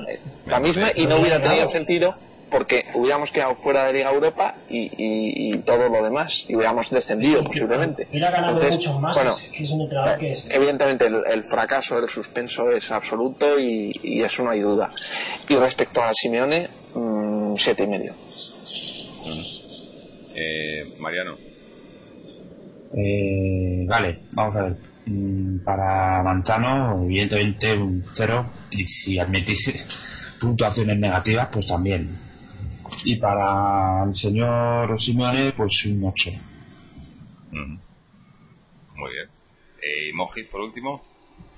Sí, bueno, nosotros con, con Manzano, cuando echamos a Manzano del Atlético de Madrid en Liga era el peor equipo de Europa si contamos los peores equipos de las seis grandes ligas europeas, el que lideraba la clasificación en aquellos momentos era el Atlético de Madrid porque en los siete primeros partidos de liga solo había sido capaz de sacar un empate sin goles en el campo del Granada y luego hubo goleadas en, los campos del Barcelona, en el Nou Camp, en el Bernabéu, en Cornellá, en, um, en el campo del Bilbao, en San Mamés, y hubo una remontada vergonzosa ante el Getafe que nos remontó con 10 yendo último aquel día yo creo que aquí todos los que estábamos pedimos su dimisión o en su defecto su destitución. Y a pesar de eso pues eh, la directiva le dio creo que eran siete partidos más. Eso pues evidentemente fue un error que quizá nos costó para o quizá generó esa situación de no habernos clasificado para la Champions y en ese sentido sí es cierto también como dice Álvaro que, que si nosotros no hubiéramos ganado esa fase previa de la Europa League o no nos hubiéramos clasificado para, para, para las rondas de eliminatoria de la Europa League quizá evidentemente no lo habríamos podido ganar y en ese sentido quizá él ha tenido algo, algo que ver.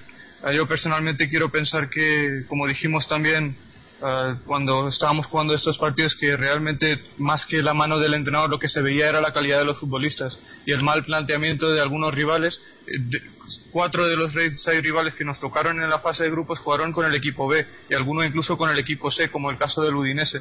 En ese sentido, yo creo que la nota más justa que merece, que merece Gregorio Manzano para su primera mitad de la temporada es un cero y yo me quiero también quiero decir que yo le apoyé al principio de la, de, de, la temporada y evidentemente me equivoqué, eso está claro. ¿Pero lo apoyaste antes de empezar la liga o, No, antes de empezar la liga. Retiré el apoyo tras el partido ante el Granada en el que volvió a sacar el tribote defensivo con el que quería jugar a la historia en otros equipos o... efectivamente. El argumento que yo utilicé es que en las últimas cuatro temporadas tres de las cuales eran en el Mallorca y la última en el Sevilla había hecho había sacado un buen rendimiento a las plantillas. Pero evidentemente no me equivoqué en eso porque es un hecho es la realidad. Me equivoqué en el sentido de que no supe interpretar la personalidad de un ser que ha demostrado ser muy arrogante y lo está demostrando con cada declaración que está haciendo en los últimos tiempos. Y arrogancia no es decir que un trocito de la Europa League. Perdóname un momento, Fernando. Arrogancia para mí no es afirmar que un trocito de la Europa League te pertenezca. Arrogancia es, después de decir eso, que no tengas la dignidad profesional y la capacidad de autocrítica como para reconocer que el Atlético de Madrid no hizo algo importante o no se clasificó ni siquiera para los octavos de final de la Copa del Rey por tu culpa. Arrogancia es no reconocer que el Atlético de Madrid no fue a la Liga de Campeones por tu culpa. Y eso para mí merece un cero más absoluto. Y en el caso de Simeone yo le doy un 9, más que nada por el hecho de que el equipo, como habéis dicho vosotros, con Simeone es el tercer mejor equipo de la liga. De hecho, Sabéis que el Barcelona ha acabado la temporada, en la totalidad de la temporada, los 38 partidos, como el equipo menos goleado del campeonato, tan solo ha encajado 29 goles, pero si vemos la clasificación de los últimos 22 partidos que se han jugado en este año 2012, en los que el Atlético ha tenido a Simeone como entrenador, el Atlético de Madrid ha encajado dos goles menos que el Barcelona. Ha sido el tercer mejor equipo, como he dicho antes, y y bueno, pues en este caso recortó 8 puntos al cuarto puesto en 22 jornadas. El equipo terminó muy bien la liga con él. Uh, sumó 14 de los últimos 18 puntos posibles, pero al final fue casi imposible obrar el milagro de entrar en la Champions, algo que ya estaba prácticamente descartado al final del año 2011. Y por supuesto, ha tenido mucho que ver en el hecho de que el Atlético haya ganado la Europa League habiendo ganado los nueve últimos partidos de esa competición. Y evidentemente, si hoy en día el Atlético es el equipo que más partidos consecutivos ha ganado en competición europea, algo de eso, o mucha culpa de eso la tiene un señor que se llama Diego Pablo Simeone y que esta temporada ha triunfado con dos equipos distintos. Porque al Racing de Avellaneda, que en este momento marcha decimoquinto en la Liga Argentina, lo colocó la temporada pasada como subcampeón del torneo Apertura de la Liga Argentina. Y con el Atlético de Madrid ha tenido números fabulosos. Y para mí eso merece un 9. Mm. Sí, sí. Bueno, pues ya para, para, ir terminando el programa por hoy, vamos a hacer eh, la valoración de. Eh, lo, acumulamos aquí todo en uno porque yo creo que la valoración va a ser la misma por, para todos y por todos. Eh, la Secretaría Técnica, o sea, Caminero, y la dirección del equipo, o sea, sé, Cerezo y Gilmarín. Y, yo creo que estaremos todos de acuerdo en que, en que se. Bueno, no, a lo mejor, a lo mejor se le puede dar un 1 o un 0.5 por la. Como decía Álvaro, ¿no? cuando has dicho lo de Manzano, pues a lo mejor un 0.5 por, por haber traído. Por haber conseguido haber traído a lo mejor algún jugador y demás. Pero. Pero vamos, no llega ni al 1, yo creo. ¿No? Ninguno de ellos. Eh, sobre todo, pues eso, sobre todo Gilmarín, que se, ya lo hemos dicho, como, como puedes salir vendiendo a tu mejor jugador el día antes de la final y, y cómo pueden eso pues haber haber eh, hecho todo lo que han hecho esta temporada, el tema Manzano, el, eh, bueno, eh, ya no entramos en temas extradeportivos porque ahí ya podemos, ya es más, vamos a hacer otro especial sobre eso, pero yo creo que coincidiréis todos conmigo en que a nivel dirección técnica, en dirección de club y demás, eh, suspenso total, o sea, un, no, un, muy deficiente, ¿no? Como se decía, en todos estos temas, ¿no? Bueno, Caminero es que ni existe directamente. Es un personaje que debe estar por ahí, de vez en cuando va por allí y dice algo. Porque su, su aportación es que es, es, nula. Yo creo que es un personaje que es imposible de calificar. Pero que ¿Y Cerezo que que, Pero Cerezo por lo menos habla de vez en cuando. Bueno, pues para, decir lo que dice. A Caminero no creo ni que le dejen hablar. Es que a Caminero salió un día en una rueda de prensa y dio pena. Sí, es que ¿Os acordáis que, que... estuvimos hablando aquí, es que estuvimos contando, digamos que si tenía un problema físico, porque es que no, la, la, incluso el, estado físico. Sí, el gesto, ¿no? Se le como... que, que hace 10 años que se ha reactivado el fútbol, que tendrá 45 años, como mucho, no, sé. Y es que tiene un estado físico, no sé. Entonces, eh, en efecto, en ese sentido sí que es cierto que, Caminero, pues es lo que iba a comentar yo también, que, bueno, pues está ahí pues como podía estar. Sí, Macario, eh, la señora Rogelia, cualquiera, cualquiera, podría ser cualquiera. Pues bueno, pues está ahí porque tiene cara de todo, ¿no? Y, y luego respecto al, al resto, pues bueno, que vamos a hablar del resto de, de nuestros amigos, ¿no? Claro, claro es que no hay, no hay mucho más que comentar, ¿no? Es, eh, las pruebas están ahí, ¿no? Cogéis cualquier periódico, cualquier prensa, cualquier medio y, lo veis ahí, ¿no? Lo que hacen esta gente, las mentiras que cuentan y, y eso, y, y, cómo, cómo, te lo venden, cómo intentan vender encima. Es, es, a veces da, da, da, rabia, ¿no? Decir, pero ¿por qué no, no, no sé? Eh, no quiero pensar más, pero, pero a veces te dan ganas, ¿no? De decir, pero bueno, vale ya, ¿no? Ha dicho ha dicho rabia momento. están aniquilando. El Atleti es que da una rabia. Mm. Porque ves que están machacando a Atleti y a veces lo ven mejor los que son de otros equipos. Todos los con aficionados del Madrid, coherentes, que hay alguno incluso, o del Barça, o del Betis, o del Sevilla.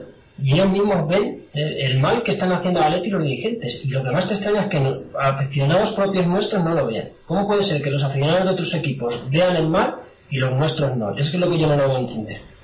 Sí, sí, sí, sí, es verdad y lo que da rabia sobre todo, eh, perdona, eso te, lo que da rabia es ah, la sensación de que este equipo podía alcanzar ah, las cosas que podría hacer este equipo si estuviera bien dirigido.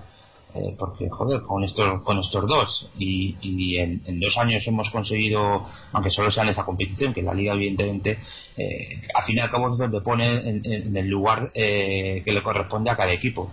Eh, yo creo que la liga es, es el, la competición que da el baremo real eh, o que da el valor real, que mide el valor real de, de, una plantilla, de un equipo, de una política deportiva, etcétera. Evidentemente, bajo esos parámetros, la nuestra pues es lamentable.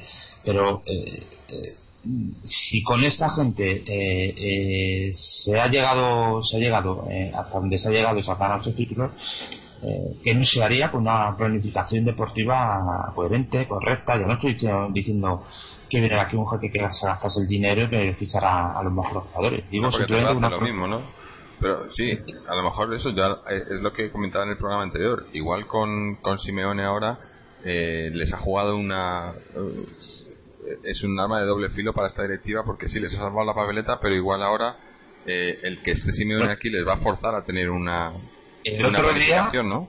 Porque salió diciendo, salió las diciendo. palabras que, sí. las palabras las primeras que dijo Simeone eh, eh, fueron bastante, bastante por esa línea, eh, poniendo en duda o poniendo en solfa las palabras del, del, ah.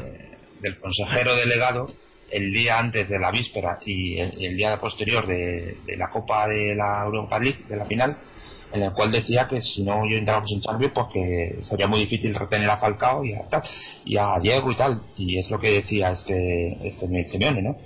que sin haber entrado en Champions que se fichó a Falcao se trajo a, y se trajo a Diego y a Turán.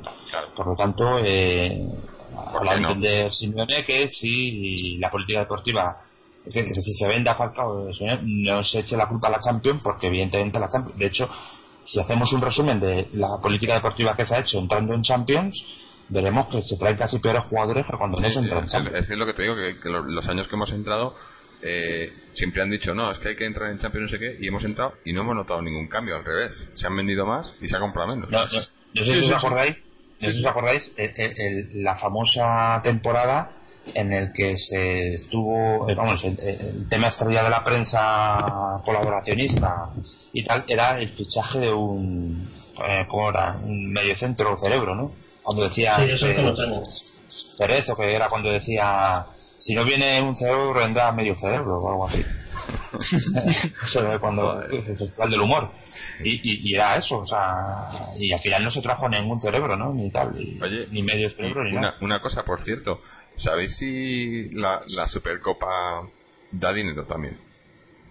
Sí que da, pero poco, sí que da. Sí, no, no, no, no, calla, calla. Que da, más que la Europa League. ¿eh? Por eso te digo. Eh, que, la final de la Europa League, el campeón de la final de la Europa League percibe 3,8 millones de euros. Creo que la, la, la por los 5 o 6. Eso. Puede ser. que yo creo que no pasan de 10 millones de euros, el total de si ganas la Europa League no pasa de 10 millones de euros. No, no, no, si lo he dicho antes, es Mariano, he dado el dato antes. Si calculas los ingresos máximos que puede generar la Europa League, hablamos de máximos en el sentido de que si un equipo empieza la Europa League y gana los 15 partidos, pues suma un ingreso total de aproximadamente 7,4 o 7,5 millones de euros. El Atlético de Madrid ha hecho una temporada casi perfecta en Europa en la que ha ganado 13 partidos, ha empatado un partido y solo ha perdido uno, y solo percibe unos 7,1 millones de euros por, por ganar esa competición. Cuando en el caso de que nosotros hubiéramos. Sí, eso es los ingresos. El tema de taquillaje, el tema de, de publicidad sí, pero a lo que me refiero, a lo que me refiero, a lo, que me Sí, sí, bueno, he leído en algún sitio que el Athletic Club eh, recibió o ingresó 16 millones de euros contando todas esas cosas de televisiones y publicidad, etcétera, por su temporada en Europa. Pues evidentemente ah, hay que contar todo esto, pero lo que estoy diciendo es que lo que da la UEFA al Atlético de Madrid o lo que ha dado la UEFA al Atlético de Madrid por haber ganado esta edición de la Europa League se cuantifica en 7,1 millones de euros y eso lo comparamos en y lo contrastamos con el hecho de que si nos hubiéramos clasificado para la Champions para la fase de grupos de la próxima edición de la Liga de Campeones, la, Euro, la, UEFA en este caso nos habría dado 15 millones de euros. Así que entrar en Champions, entrar en la fase de grupos de la Champions, genera el doble de ingresos de lo que genera ganar la Europa League haciendo una temporada perfecta en esta competición. Eso es lo que estoy diciendo.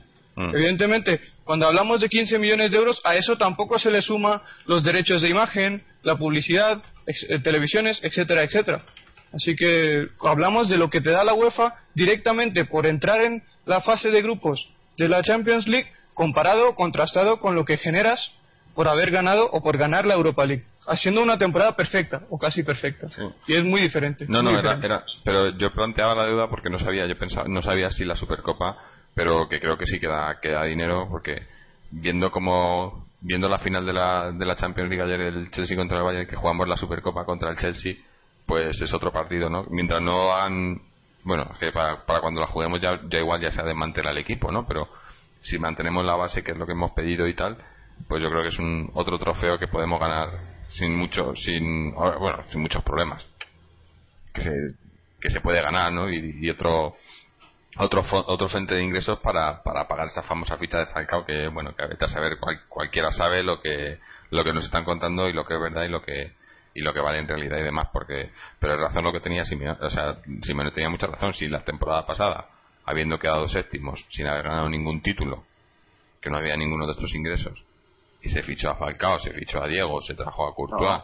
pero Simeone, se, se equivoca, se equivoca y compara una temporada en la que se venden a dos jugadores cuyo precio total son 75 millones de euros, compara con una temporada en la que no se va a tener esos ingresos Es que yo creo que lo estamos enfocando mal, porque lo que dijo, lo que dijo Simeone no, exactamente. No que los traigan de vuelta, sino que los mantengan. No, no, pero es que lo, que dijo Simeone es cuando le preguntaron sobre las marchas de Falcao y Diego, y si le preocupa, lo que dijo es que el año pasado, acabando séptimo, se trajo a Diego y Falcao. Y lo que quiso decir es exactamente lo que está diciendo Álvaro. Es que en el caso de que se venda a Falcao y no se pueda retener a Diego, los ingresos que generará ese traspaso abrirá posibilidades para fichar otros futbolistas, otros futbolistas que sean interesantes y que estén al alcance del Atlético Madrid en el mercado de fichajes. Eso es lo que quiso decir, porque si ves la frase completa, dice que el año pasado se trajo a Diego y Falcao acabando séptimos, lo cual indica que esta temporada también hay opciones para reforzarse en el mercado de fichajes. Eso es lo que quiso decir. Mm. Bueno, en fin, eh, ya empezaremos, me imagino, cuando em, em, empiece a haber más, más rumores y más, eh, más cosas concretas sobre qué es lo que va a pasar con la plantilla de la temporada que viene, pues lo, iremos diciendo aquí. Eh, creo que vamos a ir terminando por hoy. ya digo, me gustaría habernos, haber extendido un poco más, sobre todo en los jugadores y demás, pero ya digo, de aquí a que empiece la temporada tenemos bastantes semanas en las que iremos hablando de todo un poco y, tocando estos temas eh, junto con otros, como ya digo, tenemos otros especiales previstos, pero bueno, eh, poco a poco, poco a poco que tampoco tampoco tenemos prisa y, habrá que ver que cómo se van eh, dando las cosas en el, en el equipo, ¿no? Así que bueno, antes de, ir despidiéndonos, eh, anunciar eh, nuestra página web para los que todavía no lo sepáis, que parezca un poco pesado, pero bueno, es que me quiero, quiero pensar que hay gente nueva que nos escucha de vez en cuando y no sabe dónde está nuestra página web y cómo, cómo encontrarnos. Así que nada, os vais a www.atleti.com y allí podéis escuchar todos los programas eh, desde bueno desde el primer programa eh, podéis eh, dejar vuestros comentarios a los programas, podéis escuchar, eh, podéis seguirnos en, las redes sociales, en Twitter, Facebook, YouTube, suscribiros al, podcast a través de iTunes, podéis leer los, los blogs de, sobre todo de Moji, también de, algún otro contertulio, también tenéis los em, los análisis pre y post partidos y bueno, para cualquier cosa contactar, contactar con nosotros y para ya digo que esto está abierto para cualquier atlético, cualquier duda, cualquier cosa o, cosas que queráis que, que, hablemos, que toquemos aquí en el podcast, pues ahí no lo podéis dejar. Y bueno, no sé si alguno tenéis alguna alguna historia más que añadir antes de que vayamos cerrando por hoy. Faltaba la, opinión de Mariano con respecto a la temporada, ¿no? La valoración. Ah, bueno, sí, Mariano, que pues no más está al principio. Eh, una valoración del equipo eh, respecto a la temporada en general, incluyendo eh, obviamente Copa, Liga, Europa League, demás. ¿Cómo va la temporada del equipo? básicamente, eh, creo que el tema, excepción de la Europa League, que evidentemente ha sido eh, algo muy celebrado por todos nosotros, yo creo que la temporada la, la, va a definir o se va a definir por el llamado efecto Simeone. ¿no? creo que es vuelve a ser una temporada tirada a la basura, una temporada en la que hemos vuelto a perder eh, un año eh, en el afán de confeccionar un, equipo que pueda estar arriba luchando por, por, ganar eh, el campeonato de liga, porque si no, no sé para qué participamos en él, sinceramente. Entonces, en ese sentido, creo que es un nuevo año perdido y lo único que puedo decir, que bajo mi punto de vista hay que sacar en, positivo, amén del título de, la Europa League, yo lo hablo más como a, medio o medio largo plazo es la llegada de Simeone eh, y, con él el, cambio absoluto que ha dado un equipo de jugadores eh, eh, y con una plantilla ya hemos dicho aquí que está corta, mal descompensada, mal, hecha. Entonces, pues la única esperanza que nos queda es que Simeone sea capaz de, poner su, su visión de, de, lo que debería ser la plantilla para que pueda hacer una plantilla, para que pueda hacer, pueda formar, intentar formar un, bloque que sea lo más eh, parecido a lo que él quiera o lo más eh, lo, que, sienta que tiene lo mínimo imprescindible para, hacer una temporada que empiece a poner los cimientos de, una nueva recuperación, de, un nuevo equipo, un nuevo eh, proyecto de equipo que sea que esté construido para sobrevivir a medio y largo plazo. Entonces, por eso la temporada, eh, independientemente, ya digo, del título, para mí es un año perdido, pero con la esperanza de, que con la llegada de Simeone pueda, pueda todo esto cambiar y teniendo en cuenta quienes están ahí que, intentarán abortar cualquier tipo de, esto, de, conseguir que esto vaya para arriba, como son con los dos los dos ilegítimos propietarios que tenemos ahí. Mm. A mí, a mí me gustaría añadir una última cosa. Yo estoy completamente de acuerdo con, con Mariano. Y hay una. He estado revisando un poco los datos de la liga y hay una estadística que me parece escalofriante tratándose de un equipo como el Atlético de Madrid.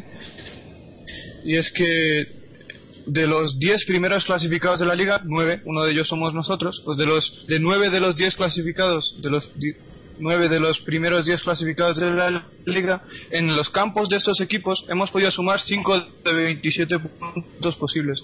Y eso es una estadística que no se puede repetir en ningún caso la próxima temporada si es que queremos volver a aspirar a, a entrar en la Liga de Campeones, cosa que no hemos hecho en los últimos 3 años y evidentemente no se puede eh, no puede tener continuidad un, mm, un, hecho tan negativo para un club como el Atlético de Madrid con los recursos que tiene un club como el Atlético de Madrid. Sí, yo creo que, lo que con lo que ha comentado Mariano, ¿no? Eh, con, si, si se le deja a, a Simeone en el equipo y se mantiene la base, yo creo que de todos estos años, eh, en los últimos, pues diría 15 años, sería el, el equipo que empieza, digamos, con, con unas mayores expectativas, ¿no? O sea, con, no expectativas, porque expectativas siempre tenemos, pero reales, ¿no? Con posibilidades reales de, de hacer algo, ¿no? Si le dejan. Sí, si le dejan. según he podido y, más o menos concluir, o sea, ¿creéis que el equipo que tenemos ahora está a la altura del Atlético de Madrid, porque por valoraciones, digamos, individualmente, la media me sale mm, más que aprobado. Más o menos, sí, yo diría que sí. Entonces, sí, con este entrenador, con este equipo, yo digo, si, si, si me hubiera empezado esta temporada. ¿Este equipo es suficiente, este equipo es suficiente para entrar en Champions? No, a mí me gustaría hacer un, pequeño matiz. Estamos hablando de un equipo y yo voy a valorar toda la etapa de Simeone y ese, ese, dato lo he dado en muchas ocasiones, incluso he escrito blogs con, con, esos números. De los 31 partidos que ha tenido Simeone con el equipo, ha ganado 19, el equipo ha ganado 19 con él, ha empatado 7 y solo ha perdido 5. Y solo ha encajado 25 goles en esos 31 partidos y no ha encajado goles en 14 de, de esos 31 partidos que equivalen al 45%. Pues a mí me demuestra es, esos números a mí me demuestran que el equipo sabe competir con consistencia. ¿Qué ocurre? Que ha competido durante la segunda mitad de la temporada con tan solo 16 futbolistas. Lo que no se puede volver a repetir es que un club como el Atlético de Madrid, con los recursos que tiene el Atlético de Madrid, vuelva a competir con 16 futbolistas. Yo lo que espero es que se mantenga la, base de ese equipo, de, esos, eh, de ese equipo que ha utilizado Simeone, que se mantengan la mayoría de esos 16 futbolistas que han contado para Simeone y sobre evidentemente los jugadores importantes y que se vaya reforzando aquellos puestos en los que el Atlético de Madrid no ha tenido jugadores. Pues me refiero a un cuarto central como está saliendo Perea, pues nos, nos hará falta un cuarto central que parece que va a ser Botía, nos hará falta un lateral izquierdo suplente ahora que ha salido Antonio López, está hablando de algunos nombres como Siqueira, Casado, etcétera, que podrían ser perfectos para la alternativa de, de, Felipe. Necesitamos un extremo izquierdo porque no hay ningún jugador zurdo de banda en el equipo en estos momentos. Necesitamos, en, todo caso, un, un, tercer delantero que podría ser Pedro Martín perfectamente, porque yo le he seguido en esos dos partidos que hemos jugado, sobre todo el primer partido que jugamos en, la, en esa gira por Colombia, hizo un partidazo fenomenal, hizo un gran partido, se combinó muy bien con, con Adrián durante la segunda parte. y tiene sitio en el... De hecho, esta, en esta pretemporada donde no estaba donde no estaba Radamel Falcao porque todavía no lo habíamos fichado, el máximo goleador de la pretemporada del Atlético Madrid era Pedro Martín con cinco goles. Así que yo creo que seguramente merece una oportunidad para hacer la pretemporada con el primer equipo. Y si vuelve a hacer una buena pretemporada con el primer equipo, yo seguramente le daría confianza como para ser el tercer delantero del, del equipo la temporada que viene, toda vez que el club tiene dificultades económicas para reforzarse en esa demarcación Mm. con algún jugador de, garantías que pueda ofrecer buenas alternativas para Adrián y Falcao. Bueno, de esto ya, ya, digo, ya hablaremos de todos estos, eh, pues eso, eh, posibles eh, ventas, salidas, entradas, ascenso de jugadores del filial y demás al primer equipo más adelante. Pero bueno, ya digo, vamos a ir, terminamos, terminamos por hoy, que ya llevamos un buen rato y bueno, y como digo, seguiremos haciendo el programa semanalmente y tocando todos estos temas y, esperando a ver, a ver, a ver qué pasa, a ver si empiezan ya por lo menos a, resolverse cosas porque eh, lo que no queremos es que pase lo que pasó la temporada pasada, lo que pasa siempre de que acabamos confeccionando la plantilla el día que empieza la liga. Bueno, no, incluso con la liga ya empezada, ¿no? Eh, y eso es lo que nos pasa luego, ¿no? Pero bueno, ya veremos. En fin. El problema puede ser que este año, al haber Eurocopa, seguramente todos los movimientos se van a retrasar eh, hasta después de la Eurocopa por el tema de, la valoración, ¿no? Que muchos jugadores, según hagan la Eurocopa, pues hubieran subido, mm. su valor habrá subido. Sí, muy probable. Pues nada, habrá que esperar quizás a que termine esa Eurocopa.